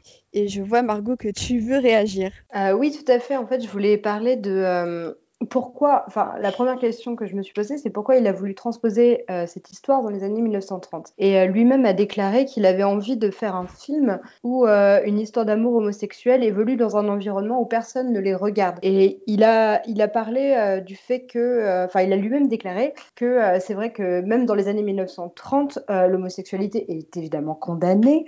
c'est pas nouveau, même aujourd'hui, c'est très mal vu encore en Corée d'être homosexuel. Et pour les femmes, c'est c'était absolument pas quelque chose d'envisageable c'est comme si leur histoire, c'est comme si euh, l'histoire euh, entre ces deux femmes dans ce contexte, euh, dans cette histoire-là en Corée, dans les années 30, n'existait absolument pas. Donc finalement, elles ont une liberté totale de pouvoir vivre leur amour aussi. Et c'était, c'était assez passionnant à, défendre. Enfin, quand il en, quand il parlait de ça, de, l'écouter défendre cette idée, je trouvais ça très intéressant. Au passage, il y a un petit discours aussi, je pense, un peu grinçant qu'il tient aussi. C'est pas, c'est pas fortuit qui est une aile japonaise et une aile occidentale aussi parce que, enfin, ou bien le, thème japonais euh, extrêmement prégnant, parce que je pense qu'il y a aussi un discours sur l'orientalisme, euh, donc sur aussi, bah, donc le, encore une fois, ce regard occidental sur sur l'Asie, sur l'Asie du Sud-Est, mais aussi, euh, bah, en général, cette image, enfin, cet orientalisme est énormément basé uniquement sur le Japon en fait, et que le Japon quelque part c'est la, face la plus acceptable entre guillemets de l'Asie pour l'Occident. Enfin, je pense que je pense que par Chanouk, il est au courant de ça aussi, c'est que on pense rarement à la Corée en fait quand on pense orientalisme, ou en tout cas des codes et même érotiques euh, quand on pense code érotique euh, euh, d'Asie, donc inclus dans cet orientalisme en fait. Donc c'est vrai que ce, cette insistance aussi sur le, sur le, côté japonais, je, je, trouve assez fascinant de ce point de vue-là. Il, y a vraiment plein de, encore une fois, plein de lectures différentes. Ben c'est intéressant ce que tu dis, mais j'ai l'impression que ces dernières années, avec la K-pop, on assiste à un petit changement de paradigme parce que j'ai l'impression que c'est vraiment ce, ce courant de musique qui est en train un petit peu de refaçonner euh, l'image qu'on se fait de l'Asie, on voit aussi le poids que ça a en, Occident où euh, justement des fans de K-pop euh, s'amusent à troller Donald Trump pendant pour le, lui faire croire qu'il va avoir un million de personnes à Tulsa alors qu'en fait on a à peine 9000. Mais j'ai l'impression que la K-pop justement est en train un peu de refaire basculer le, le, rapport qui existe entre les deux, les deux continents. Oui, oui et non. Oui, oui, oui et non en fait. C'est-à-dire que le, capitalisme coréen actuel, c'est un truc qui a été hérité de post-seconde guerre mondiale et quelque part un peu imposé par les États-Unis qui avaient très peur en fait de l'avancée du communisme. Donc ils ont euh, blindé, blindé, blindé le côté. D'ailleurs, Bong Joon-ho, il en parle quasiment dans tous ses films, euh, bah, dans Parasite aussi, il en parle dans The Host et de façon hyper intéressante aussi de ce colonialisme américain euh, et spécifiquement capitaliste aussi. En fait, le Hallyu, donc les, les, idoles coréennes qui sont nées de, de ce néolibéralisme violent en Corée du Sud de nos jours, quelque part d'une part, c'est un produit de ce colonialisme américain et c'est aussi euh, un, effort concerté du gouvernement de partir à la conquête du monde, mais du monde occidental en fait, du gouvernement coréen de partir. À la... Donc c'est pas à la fois, oui, c'est très coréen, mais à la fois c'est très du coréen euh, extrêmement influencé et avec énormément d'éléments euh, extrêmement occidentalisés. Les chorés qu'ils font, c'est avec des chorégraphes de Britney Spears et de, et de Madonna. Bon, plus maintenant parce qu'il y, a eu plusieurs générations hein, de gens qui leur apprennent ce genre de trucs, mais les, leurs chorégraphie, c'est fait pour plaire à un monde occidental, la production sur leurs chansons aussi, l'énorme budget qu'ils mettent dans leurs clips. Je ne vais pas leur enlever du mérite aussi, hein. il y a quand même euh, un truc qui est uniquement coréen, ils chantent quand même en coréen, ce qui est quand même notable. Euh, mais c'est, à, comment dire, nuancer légèrement parce que c'est vrai que c'est pas euh, non plus, c'est pas le, la, la, Corée triomphante, quoi, nécessairement. Enfin, à part le, moi je connais vraiment le cinéma coréen à travers certains films, mais euh, et du coup, je trouve qu'il y a quand même une forme de. Depuis quelques années, on, donne une place assez spéciale quand même au cinéma coréen. Mais là, aussi, là aussi, c'est à nuancer, je pense, parce que moi, ben, moi mon film préféré de Bong Joon-ho, c'est The Host. J'en suis euh, complètement obsédée. Et en fait, euh, c'est aussi. Enfin, quand, quand, on y regarde de plus près, c'est aussi un discours de Bong Joon-ho. Je fais une toute petite parenthèse, mais c'est intéressant quand même, et justement par rapport à Park Chan-wook et tout ça. C'est aussi un message de Bong Joon-ho à propos du cinéma américain. Le, le fait que ça soit une espèce de monstre grotesque fait de briques et de broc qu'on voit euh, à la lumière du jour. Déjà, The Host s'amuse à déconstruire tous les codes du, du film de monstre, mais du film de monstre américain. Euh, donc, premier acte, on voit le monstre dans tout son, dans tout son aspect grotesque. On apprend qu'il est le, directement euh, le fruit d'expériences chimiques, enfin d'Américains qui ont balancé ça dans les rivières coréennes. Et il faut savoir aussi que à ce moment-là, Bong Joon-ho avait des discours extrêmement politiques par rapport à un trust des films américains dans le box-office coréen. C'est-à-dire que les films coréens eux-mêmes en Corée n'étaient pas du tout mis en avant par rapport aux films américains et même qu'il y avait une espèce là aussi d'effort concerté de la part de, l'industrie de l'entertainment américain, bah, limite un peu pour écraser euh, ce qui pouvait se faire. Donc euh, Bong Joon-ho protestait aussi contre ça. Donc tout le, final avec l'agent orange, etc., cette espèce de, de finale douce amère, euh, avec le, le, père. Enfin, donc il y, a tout le sous-texte chevalier dragon qu'on peut en retirer. Mais quand on commence à décoder le film selon, attention, c'est un, renversement de valeur de film de monstre américain et euh, on va vous présenter euh, ben voilà, le monstre, enfin, qui est quelque part le film lui-même de la façon la plus grotesque qui soit. Ça, devient hyper intéressant et ça devient extrêmement politique en fait. C'est une, une, critique directe en fait du cinéma américain. Euh, donc c'est pour ça aussi, c'est genre oui, on a énormément de films coréens qui nous parviennent, mais quelque part, est-ce que c'est pas aussi et je pense que pareil, que ce soit par Chan-wook ou Bong Joon-ho, je pense qu'ils ont une, ont une forme de, de, conscience aiguë de ça. De, on, on, on s'adresse quand même à une audience internationale avec certains codes, et il y a un peu un discours méta à l'intérieur même de, de, ces deux films là-dessus. Et c'est hyper intéressant. En tout cas, je tiens juste à dire que mon, mon Bong Joon-ho préféré, c'est le Transperce-Neige, et c'est l'adaptation d'une BD française. Voilà. Et d'ailleurs, j'ai toujours pas vu la série sur Netflix, mais c'est typiquement une série américaine en mode euh, procédural et euh, comme drama. En fait, apparemment, c'est un flic qui, qui, doit résoudre une enquête à bord du transperce-neige. Tu pourrais pas passer plus à côté de ce que veut dire l'œuvre originale, mais ça, c'est un, un débat pour un, un autre jour. On t'invitera dans noir, en plus, c'est genre, ils, ils, sortent en 2020 une série adaptée du film de Bong Joon-ho, qui est de gauche quand même, comme mec, et qui est bon, euh, je pense pas énormément, je pense pas hyper pro-flic, et ils en font un procédural de flic avec un flic noir en 2020, c'est génial. Franchement, plus tone death que ça, tu meurs pour revenir à Mademoiselle, c'est qu'effectivement, euh, le contexte politique euh, du film, bah, il prend sens en fait, hein, sous, le regard de, Park Chan-wook. J'allais dire Bong Joon-ho, non, on va le laisser de côté maintenant celui-là. Mais, euh, donc justement, le, film commence c'est vrai que le contexte m'avait un peu surprise parce que euh, malgré tous mes polycopiés d'histoire géo, je, n'en savais pas beaucoup sur le contexte historique. Je savais pas forcément euh, tous les détails de ce qui s'était passé entre le Japon et la Corée. Et je voudrais qu'on s'intéresse un peu plus du coup aux deux langages utilisés dans le film parce que l'un des enjeux du film aussi, ce, ce, sont tels la tour de Babel, plusieurs langages qui se rencontrent et qui ne se comprennent pas.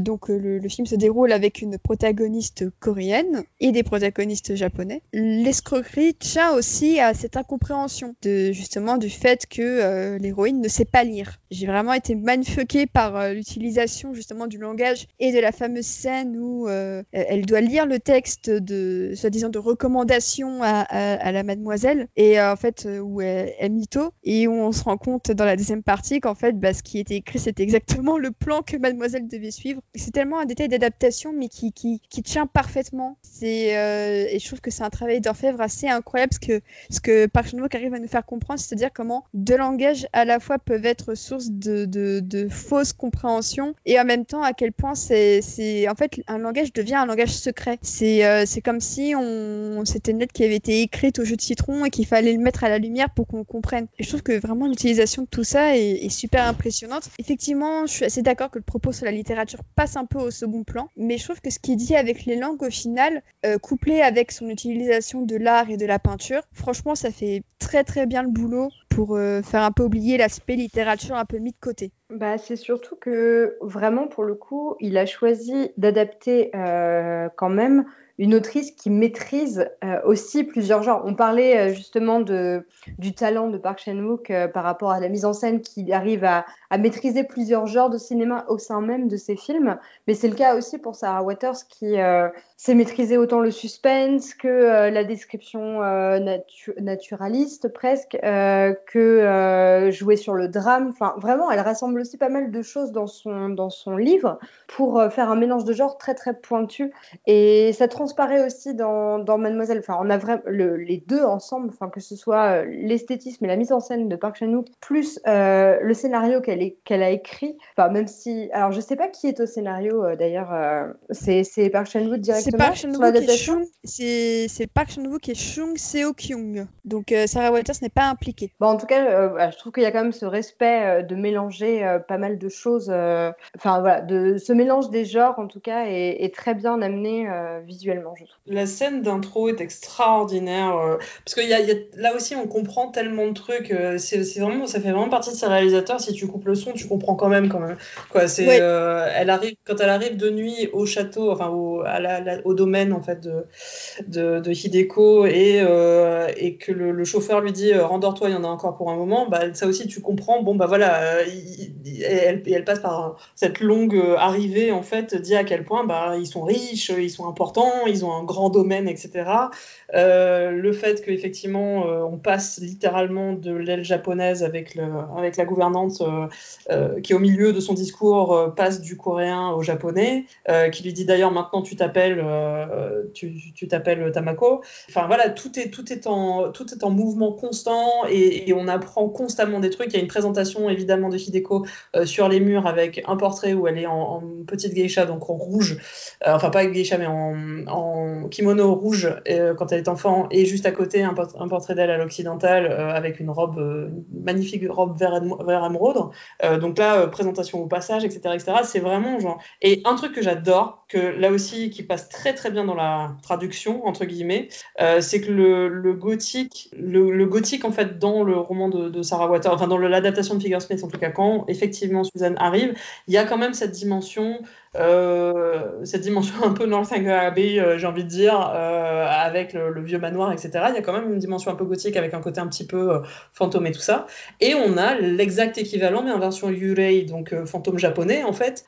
quand Tamako arrive, tu as ce, cette, cette, scène que j'adore où elle va à la fenêtre et il y a Hideko qui passe derrière elle, en, qui fait papa, papa, derrière elle. je sais pas si vous voyez l'image. Euh, J'avais un peu stressé à ce moment-là. Mais oui, mais mais ça, c'est un truc typique de fantôme, euh, fantôme japonais, en fait. C'est vraiment un, des codes de cinéma, euh, pour le coup, euh, vraiment asiatique. Avec ce côté très, très physique aussi, quand elle, se met dans son lit et qu'elle tombe quand Hideko se met à crier. On le ressent, quoi. Vraiment, il y a ce côté à la fois dans le bruit, à la fois dans la comédie physique de l'actrice qui tombe, etc.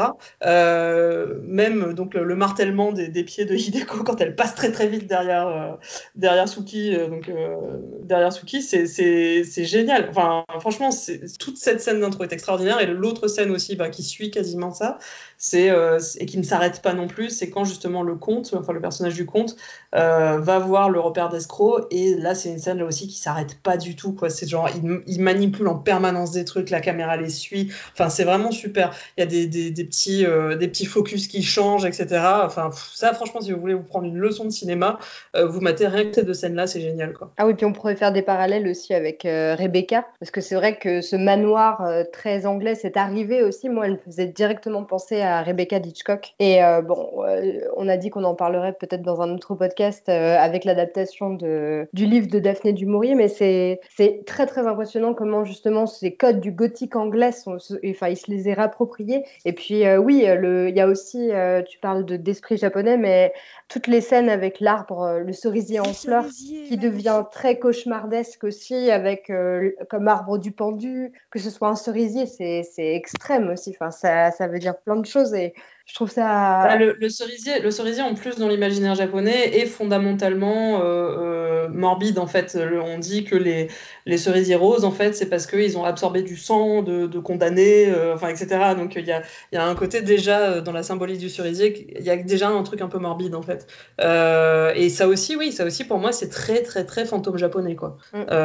Enfin, en tout cas, cinéma fantastique à la japonaise. Ah, même dans par l'image, même juste la caméra, quand on voit la scène de la tente euh, qui est pendue, euh, enfin en flashback, puis euh, après la tentative d'Ideco de, de, se suicider, c'est toute cette scène-là, d'un point de vue vraiment image, colorimétrie aussi, c'est ça, ça, donne vraiment un aspect glaçant. Enfin, je sais pas, moi, ces, ces scènes-là m'ont vraiment transpercé jusqu'au fond. Ouais. Puis c'est comment aussi Park Chan-wook avec des objets bien précis, il arrive à, à installer plein de, de, thématiques. Moi, je pense également aux gants, bien sûr, aux boules de geisha, on, va y venir. Mais je trouve que c'est limite la trinité, en fait. C'est euh, les gants, les boules de geisha, le cerisier. C'est vraiment euh, le, c'est le, le, triangle du, film, je trouve, et que chacun dit quelque chose de différent et qui pourtant reste super thématique. Et je trouve cette narration par l'objet vraiment, c'est super impressionnant. C'est un niveau, en fait, c'est un peu, on, on, en parle comme ça en se disant c'est très simple et tout ça, et ça semble une facilité en mode ok, on va prendre un objet, on va lui mettre plein de symboliques, mais c'est la manière dont c'est fait qui est vraiment, qui est assez, assez dingue. Ah oui, oui, élégant. Euh, dont sur lequel on insiste énormément aussi, du coup, oui, euh, dans, Fingersmith. Euh, pour les boules de geisha, au passage, effectivement, Tamako, c'est intéressant comme, comme nom en japonais. Okju, je crois que ça veut dire enfant précieux. donc, ça, c'est son, faux nom, le faux nom de Suki en, coréen. Tamako, ça veut dire enfant de jade. Enfin, Tama, c'est jade, en fait. donc, c'est aussi le, trésor, ce qui est précieux, la perle, etc. Et, euh, et, du coup, ouais, le, truc des boules de geisha, en fait, euh, ouais, je, trouve intelligent euh, la façon dont il, les a utilisées en guise de punition. Donc, elles doivent s'en insérer une dans la bouche et qu'il lui, frappe les doigts avec le l'oncle en question, donc l'oncle maléfique. Après, on en parlera peut-être pour les, différentes scènes de sexe, mais voilà, j'aurais préféré qu'ils s'en tiennent à là et qu'on et qu'on n'aille pas tellement plus loin avec le coup des boules de geisha. Non, non, bah autant en parler maintenant. Hein. C'est vrai que c'est un peu, on va dire, l'éléphant euh, dans la pièce, un peu le cerisier dans la pièce. Ah euh, mais, c'est vrai que euh, le, film a beaucoup fait parler de lui à Cannes et que les premières réactions en sortant, donc les fameux tweets de journalistes, on va dire à 10h30 voire 11h, c'était le film est super et waouh, il y a deux scènes de sexe qui sont assez incroyables et extrêmement graphiques. Donc effectivement, c'était, on imagine le public de Cannes déjà qui s'était paluché dans la vie d'Adèle et qui a probablement refait la même chose devant Mademoiselle. Hein mais c'est vrai que le, le film a aussi fait vendre euh, sur cet argument-là. Le film est reparti bredouille de Cannes, malheureusement, contrairement à All Boy et, euh, First. Euh, mais à mon sens, il aurait mérité un petit truc. Mais du coup, Margot, toi qui as vu ces scènes de sexe avec ta maman un samedi soir dans votre salon, été quoi ton ressenti face à ces scènes? Honnêtement, bah déjà, tout le film me subjuguait. Enfin, je trouve qu'on prend beaucoup d'informations et, et on s'en prend plein la figure hein, d'un point de. Enfin, tous les éléments. moi, ça rassemblait tout ce que j'aimais. J'adore le cinéma asiatique. J'adore le cinéma gothique, j'adore euh, l'ambiance euh, mansion, euh, manoir victorien. Donc c'est vrai que déjà d'un point de vue esthétisme et cet amour du cinéma victorien, je le partageais aussi avec ma mère. Donc du coup c'est aussi pour ça qu'on a commencé à regarder Mademoiselle ensemble, qu'on avait raté au cinéma. Après j'ai regretté très vite de ne pas l'avoir vu sur. je, l'ai rattrapé depuis, mais c'est vrai la première découverte que j'ai eue c'était sur une petite télévision, donc j'ai vraiment regretté de ne pas l'avoir vu en grand. Mais pour en venir à la scène de sexe justement, je trouvais que justement ça, ça rendait la scène plus distante de le voir. Euh, enfin, j'étais moins immergée dans, la scène, dans les scènes sexuelles de par le fait que ce soit un petit écran. Après, bon, euh, tout l'aspect, euh, je le vois avec ma mère, c'est particulier. Je pense qu'on est, on est resté concentré aussi là-dessus. Moi, je, je suis pas, je trouvais qu'on n'avait pas amené assez de relationnel entre les deux personnages pour en arriver aux scènes de sexe qui étaient aussi crues, aussi orchestrées pour moi, je trouvais que tout était euh, assez fluide. Enfin, on n'était pas assez dans la, dans la découverte, dans le tatillon, enfin dans. Je suis d'accord. Je, voilà, je, trouve que tout est allé très vite, tout est allé tout, tout, tout, de suite. Euh, elle enfin, les deux euh, savaient où est-ce qu'elle voulait aller dans le sexe, alors qu'il y en a une qui est censée être très ingénue, qui pose des questions, qui amène aussi la scène de cette façon-là. Donc voilà, j'ai, je trouvais tout de suite que ça sonnait un petit peu trop, trop orchestré. Enfin, j'y croyais pas beaucoup d'un point de vue purement réaliste. Après, oui, c'est très joli, c'est très bien filmé, c'est très esthétique. Peut-être un peu trop objectifié aussi, pour le coup. Ouais, moi, je suis, je suis assez d'accord avec ce que tu dis, Margot. Euh, J'aimerais rajouter d'autres trucs aussi que j'avais notés. Mais alors, déjà, cet aspect, effectivement, pas du tout, pas assez exploration et tout ça, je suis 100% d'accord. Euh, notamment parce que, euh, alors c'est intéressant quand même cette scène parce qu'elle est, elle est coupée en deux parties évidemment, euh, comme, bah, comme le film. bon, le, film techniquement est coupé en trois parties, mais on va dire pré-basculement et, et, et, après le, enfin, avant basculement et après basculement. Donc avant basculement, c'est Suki qui se sent en, en, confiance et c'est elle qui est un peu meneuse dans le truc, etc. Post basculement, on se rend compte que en fait, bah, Hideko, elle, en veut un petit peu aussi et en fait, elle, elle la manipule un petit peu pour, euh, pour la pousser à avoir. Et du, coup, la scène de sexe est beaucoup plus longue dans la partie Hideko. Quoi. Problème, euh, pour moi, donc il y a différents problèmes en fait. Fait. Il y a le fait que elles enchaînent un peu les positions en mode bah, film porno, quoi. vraiment, genre, allez hop, et maintenant la boîte thaïlandaise, et maintenant l'hélicoptère javanais, etc. Donc, pas une once d'hésitation, quoi. C'est vraiment, on sait exactement comment ça marche et on y va. Ça, ça, ça, à la limite, le fait qu'il n'y ait pas d'hésitation, ça me gêne pas trop, mais en fait, ce qui m'embête surtout, c'est le fait que, toujours dans l'optique réappropriation de sa sexualité, euh, Hideko, elle a, connu, elle a, connu, ça que par les bouquins. Euh, justement, pour moi, le truc des boules de geisha, euh, et elle parle de scissoring aussi, donc de. je sais pas comment ça se traduit en français, donc de, de ciseaux. Ciseaux, oui, ciseaux. voilà. elle parle de scissoring dans ses bouquins. le scissoring, typiquement, alors je sais pas si vous le savez chez vous ou ailleurs, c'est un truc de porno, de porno lesbien pour hétéro, mais qui est pas très très pratiqué en fait en vrai chez les lesbiennes. c'est un truc qui est très visuel, qui euh, est censé justement rappeler un peu euh, une espèce de, de, de, pénétration en, euh, plus classique un hétéro. Voilà, c'est censé, voilà, mais on n'en retire pas un max de plaisir non plus.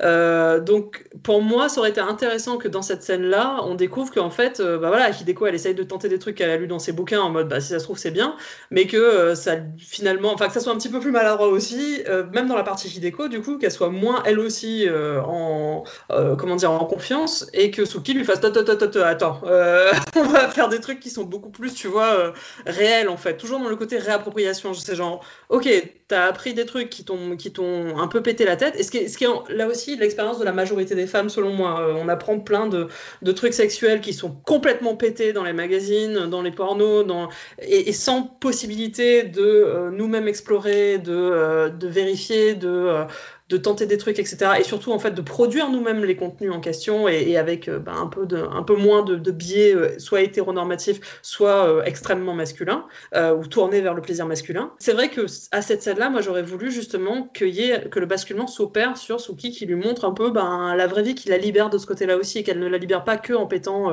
les livres pourris. Et surtout qu'on dise justement que, bah ouais, ce qu'il y a dans les livres, c'est, c'est pas nécessairement applicable, en fait. surtout quand c'est fait par des mecs à destination de de, mecs qui utilisent les femmes euh, pour, euh, pour leur plaisir, en fait. Mhm. Donc, il y, a ça d'une part, le fait, donc, c'est ça. je voulais surtout revenir sur le scissoring qui, bah, du coup, est dommage pour moi. Franchement, dommage, ça me sort du truc. Euh, et après, donc, il y, a, ouais, y a cette scène finale que j'aime pas du tout, qui, pour moi, me, me, pète complètement mon, mon groove, où elle ressortent les, boules de, les boules de geisha. Donc, je comprends dans une certaine mesure. C'est le côté, voilà, c'est un objet traumatisant et on va se le réapproprier, on, va en faire un truc de plaisir. Le problème, c'est que, bah, pareil, pour moi, c'est pas, euh, ça reste un truc un peu euh, versé dans la pénétration, dans le, dans le côté un peu masculin, tu entraîner son vagin euh, pour la pénétration, etc., etc. Et avec ce côté, genre, si, si, les boules se touchent, ça fait des carillons, ou je sais pas quoi. C'est là, genre, quoi, quoi? What the fuck? Donc ça, ça, on repart dans le côté un peu euh, littérature euh, pourrie, enfin littérature érotique pas très très euh, réaliste.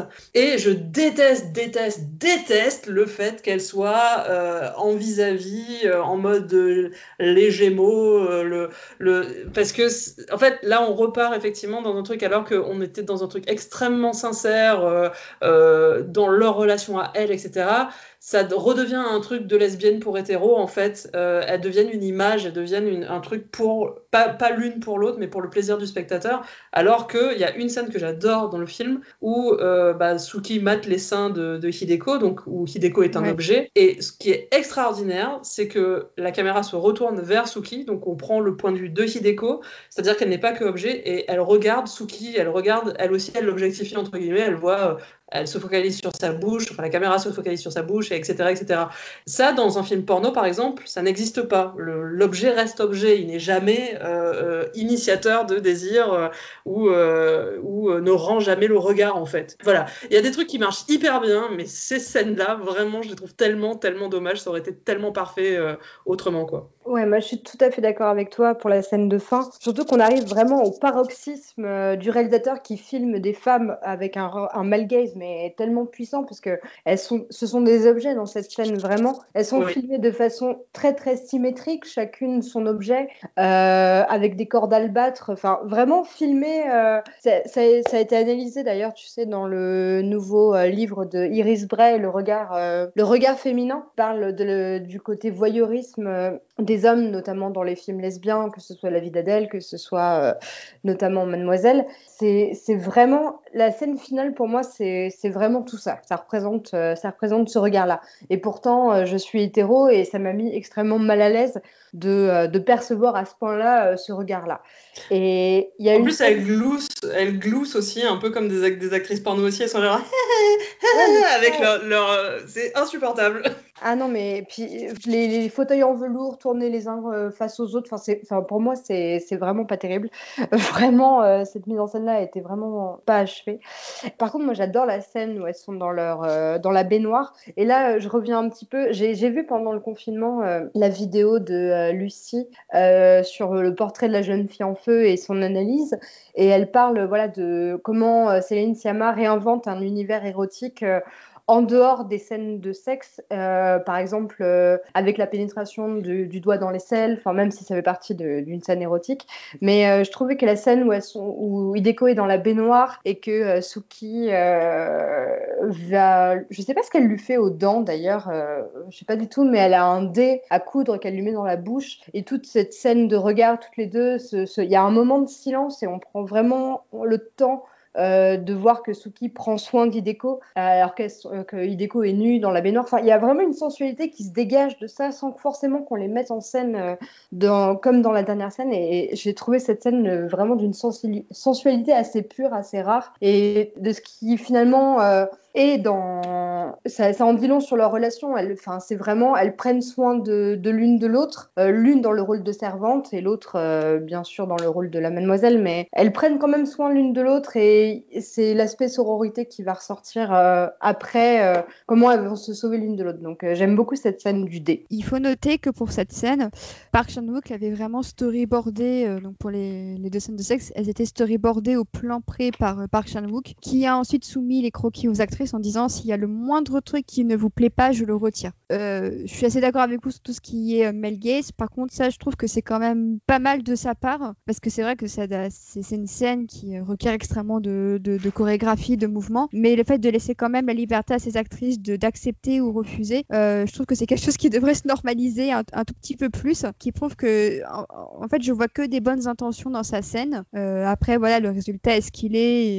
Et, et j'avoue que je suis pas fan non plus de la scène finale, même si j'aime le fait qu'elles soient euh, de manière symétrique toutes les deux, en mode euh, ça y est, il n'existe plus de rapport de classe entre nous, mais on est à égalité à la même hauteur. Donc euh, je, sens que d'un point de vue symbolique, c'est un peu ça qu'il a voulu faire passer. Et moi, le petit détail que je préfère dans la scène de sexe, c'est quand elle se tienne la main, parce que justement, je trouve qu'il y a cet aspect sororité, en mode on est dans cette scène, mais ensemble. Et je trouve que c'est vraiment cette, poignée de main, c'est un mode, c'est quelque chose qui se crée entre nous, c'est un accord qui se crée entre nous. Et j'aime beaucoup cette, poignée de main très très passionnée qui justement est peut-être plus sensuel que le ciseau qu'elles sont, sont en train de faire à ce moment-là. Mm. Et euh, c'est marrant comment, encore une fois, l'utilisation des mains c'est très différent de ce qui est fait dans le Fingersmith, mais j'aime cette idée que cette fois la poignée de main elle est franche euh, de la même manière que leurs sentiments sont, sont mis à nu. Ouais, je, je, trouve que justement la poignée de main, euh, en plus c'est un geste qui peut être connoté très masculin. Oui, c'est ce que j'allais dire. C'est vraiment c'est très, très, viril comme poignée de main. Enfin, no homo. Ouais, voilà, no homo.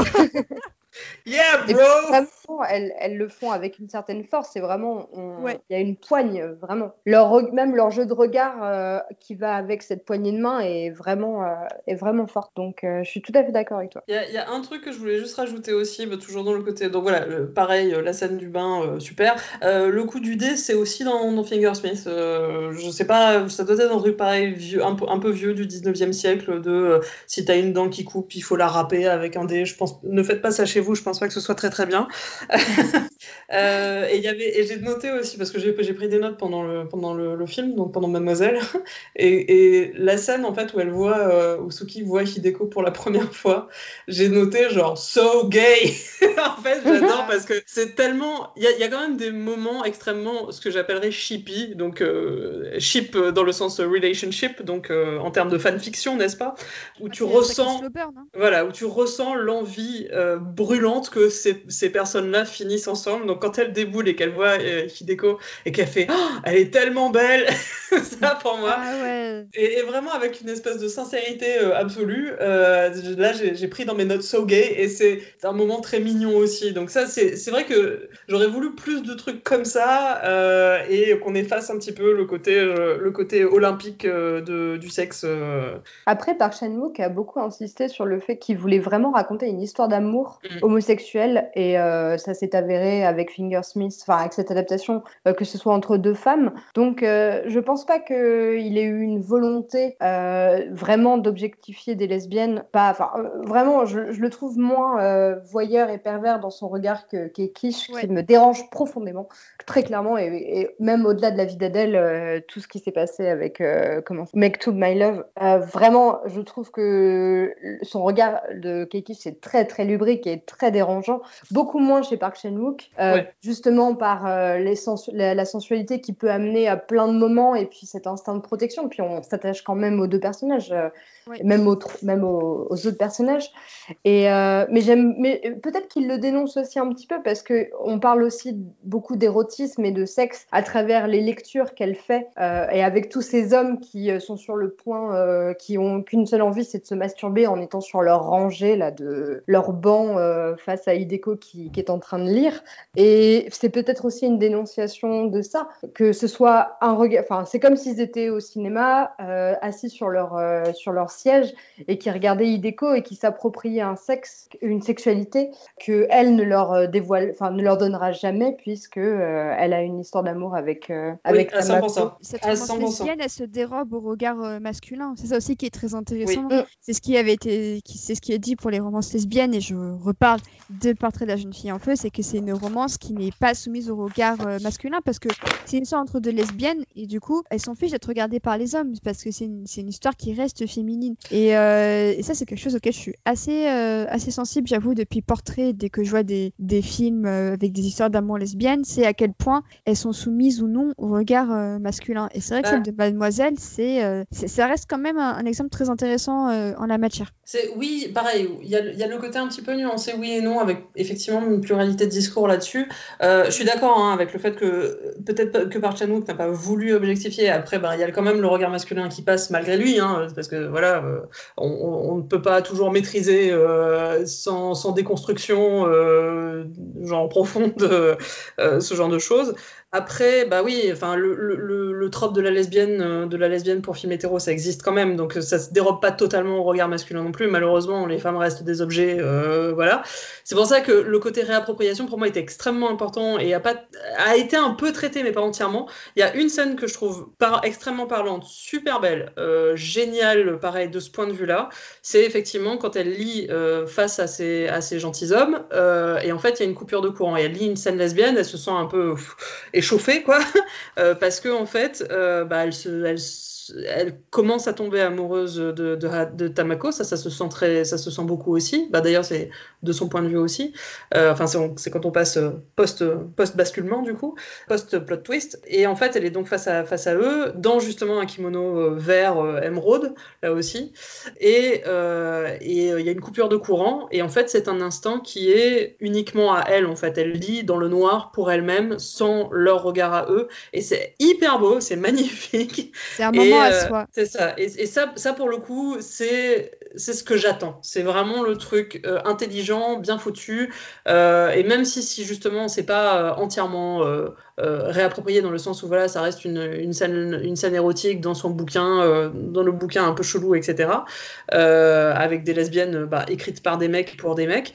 Euh, ça reste quand même un truc où elle essaye de se projeter et elle y arrive puisque elle commence à ressentir, on le voit très clairement, du désir sexuel en fait. Et ça c'est super. Enfin ça c'est vraiment très très très bien. C'est un des regrets que j'ai par rapport au, au- à Fingersmith, c'est qu'à la fin, elle, ne se, elle ne se réapproprie pas justement toute cette littérature pour en faire quelque chose à elle, comme c'est le cas avec, euh, avec Maud. Ça, c'est vraiment le truc sur lequel j'ai le plus de regrets, parce que je pense qu'en plus, ça aurait pu s'imbriquer euh, à la perfection dans ce que, dans ce que fait Park Chan-wook. Je trouve que le film a deux, trois défauts quand même. Je trouve qu'il est un peu long par-ci, par-là, qu'effectivement, les scènes de sexe, avec toutes les meilleures intentions du monde, euh, ça, reste quand même des scènes filmées par par, un homme. Mais ça, c'est vrai qu'en matière de, de, thématique et de réappropriation, je pense que c'est presque dommage qu'il ait pas voulu aller jusqu'au bout de, de, la démarche. Et, et c'est limite dommage parce qu'on a l'impression que le voyage n'est pas totalement abouti, alors que pendant tout le film, on assiste quand même à une femme qui lit quand même de la littérature érotique pour des hommes, alors que bah, justement, l'une des, libertés de la littérature, c'est qu'on peut écrire ce qu'on veut pour qui on veut. Et euh, c'est peut-être dommage que Park Chan-wook n'ait pas euh,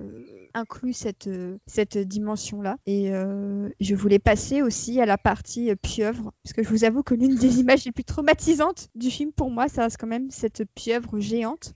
En CG en CG malheureusement, mais euh, j'avoue que cette scène m'a euh, m'a marqué parce qu'en plus à la base la pieuvre elle est teasée avec des petits bruits. Et du coup on se dit mais qu'est-ce que c'est que ça? Est-ce que c'est une cuve d'acide ou pas? Et, euh, et, en fait quand on la découvre on se rend compte que c'est une extension du, de la masculinité toxique mine de rien parce que c'est là que sont que sont jetés les corps des personnes que le tonton décide de tuer. Et je trouve ça super intéressant de, de, de, la scène de fin justement où on voit la pieuvre complètement dans son immense bocal à quel point justement elle est une extension de l'oncle. Et ça, je trouve que par contre, c'est une des plus belles trouvailles de, de Park Chan-wook et qui en plus rappelle et qui est super thématique et cohérente dans, dans, son cinéma. Du coup, je voulais savoir ce que vous pensiez de ce petit être à tentacules un petit peu flippant. Bah, c'est le c'est le l'estampe érotique justement. Je parlais d'orientalisme et d'orientalisme spécifiquement à la japonaise, etc. C'est quand même l'estampe érotique la plus célèbre du monde. C'est celle de Hokusai. C'est la pêcheuse euh, avec la pieuvre directement placée sur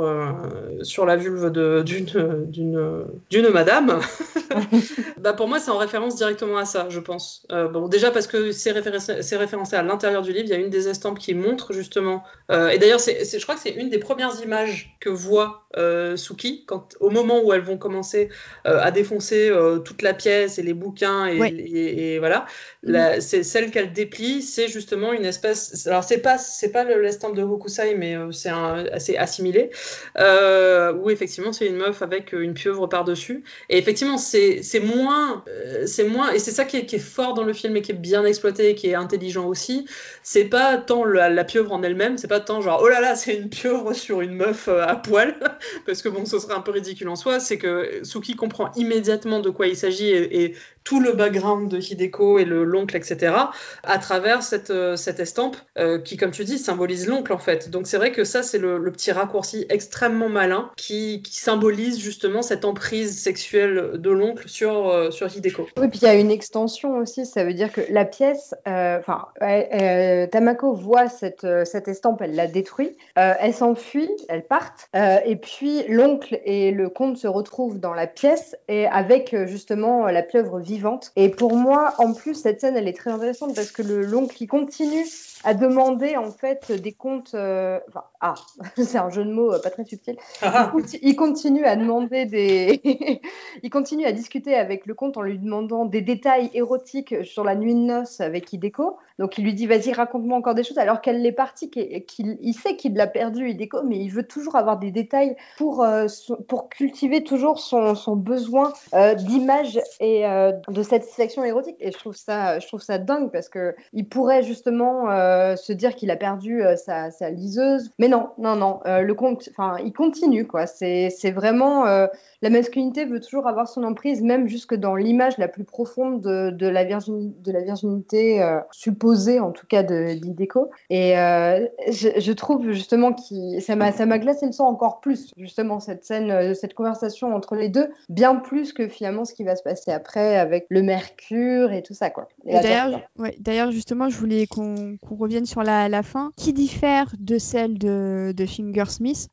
donc, très rapidement, dans, le bouquin, Richard le, donc, euh, le, gentleman de, Mademoiselle, euh, les deux subissent un sort très très différent puisque dans le, film de Park Chan-wook, euh, Richard décide de tuer l'oncle tout en se suicidant lui-même en fumant du mercure. Là où la fin de, Richard dans Fingersmith est un peu plus sanglante puisqu'il se fait poignarder. Par les trois en fait.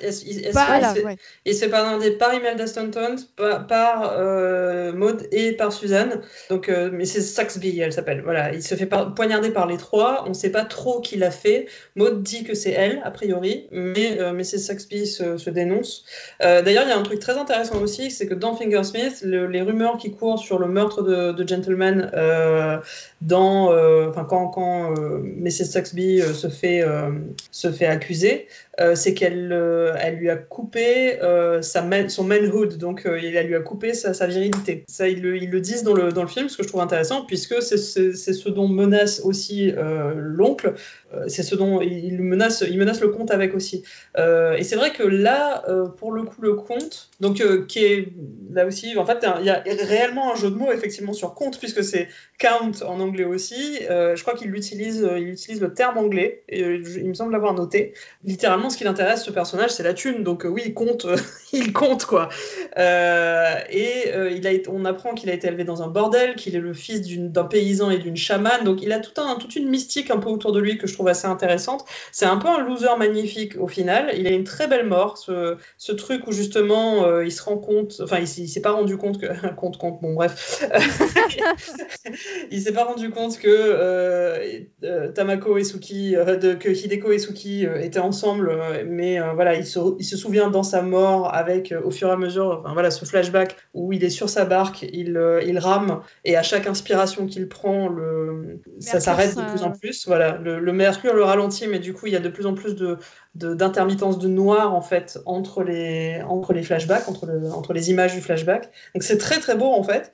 Et c'est vrai qu'il a, il a une mort un peu classe par rapport à Gentleman, où là c'est, ça que je reprochais un petit peu à cette partie d'un Fingersmith, c'est ce côté trop mélodramatique, trop euh, de euh, ah on va le poignarder toutes les trois et euh, c'est un petit peu, ça semble un peu abusé aussi, ça semble un peu un peu vaudeville aussi le, le coup des cigarettes au mercure et machin, mais quelque part je trouve ça, ça, me va un petit peu plus comme, euh, comme fin. Surtout qu'ils sont planqués tous les deux euh, au fond de leur truc. J'aime beaucoup le. Pour, juste pour finir un petit peu sur la pieuvre aussi, c'est que c'est une espèce de kraken. Cette pieuvre, elle est. Et kraken au sens euh, Pirates des Caraïbes 3, quoi. C'est-à-dire, mm. elle est.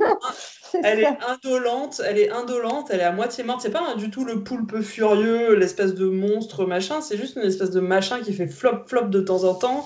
Flasque pathétique et complètement engoncé à l'intérieur de son aquarium, bah, un peu justement comme l'oncle par rapport à, son, sa, honte d'être coréen, euh, à sa soumission euh, par rapport justement aux japonais et, aux occidentaux.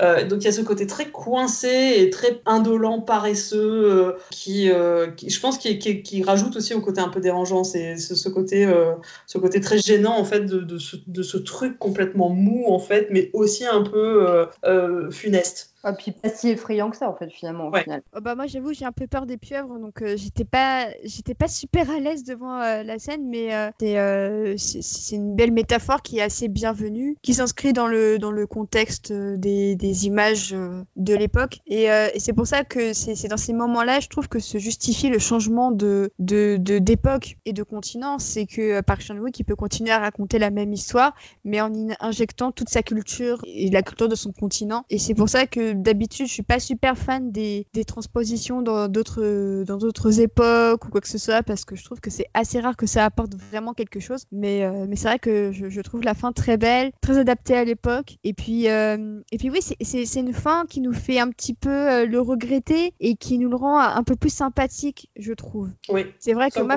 quand, on termine, c'est qu'on se dit le mec était juste un peu bête de pas avoir remarqué que sous ses yeux se diffusait une histoire lesbienne.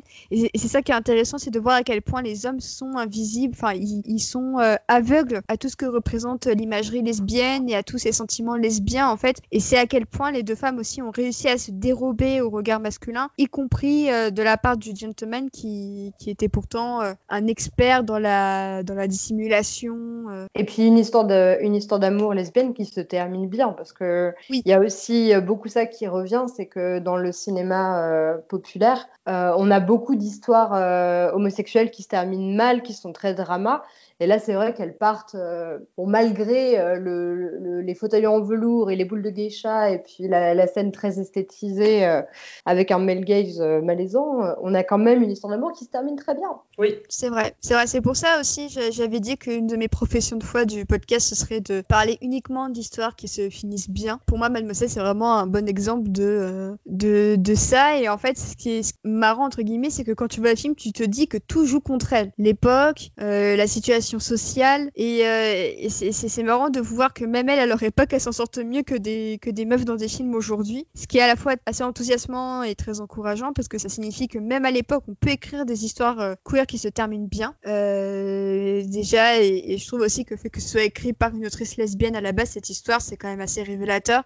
c'est-à-dire que dès lors qu'on donne la voix à ce qu'on appelle des own voices, c'est-à-dire des gens qui sont concernés par les histoires qu'ils qui racontent, bah en soi, ça change tout parce que déjà, il y a la fin d'un regard euh, hétéro sur des histoires euh, lesbiennes, euh, mais en plus elles peuvent s'offrir les happy ends que parfois le reste de la culture populaire, comme vous l'avez dit, ne, leur offre pas. J'ai l'impression que depuis quelques années ça va un peu mieux. je vais spoiler le, grand film de Todd Haynes qui est Carole et qui se termine bien et ça ça m'avait étonné. C'était genre super bienvenu parce qu'en plus on m'avait vendu Carole comme un mélo à la Douglas Sirk et j'étais en mode ok ça va mal se terminer si c'est un mélo et tout ça je suis pas prête je rentre dans la salle en sachant que ça va se finir très très mal. Et le fait de, de, les voir euh, se sourire à la fin, euh, Carole et Thérèse, j'étais en mode ok, bah ça, ça existe en fait, c'est trop rare, mais, euh, mais ça existe. Et c'est vrai que moi, mais les exemples d'histoires qui se terminent bien avec le sigle LGBT, j'en connais vraiment trop trop peu. Et, et c'est pour ça que Mademoiselle, c'est autant une histoire effectivement, comme on l'a dit, de lutte des classes et, et d'escroquerie qu'au fond un, quelque chose de militant qui prouve que on peut offrir euh, de la visibilité et des belles histoires à cette communauté et que ça, ça en manque alors que bah, au final il y a autant de happy end dans ces histoires qu'ailleurs. Euh, vous, si vous aviez une histoire lesbienne entre guillemets qui se terminait bien, que vous souhaiteriez peut-être faire découvrir, ce serait laquelle? Moi, j'en ai, j'en ai une, mais je sais plus du tout si elle se termine bien. Je me souviens juste de la scène de cul.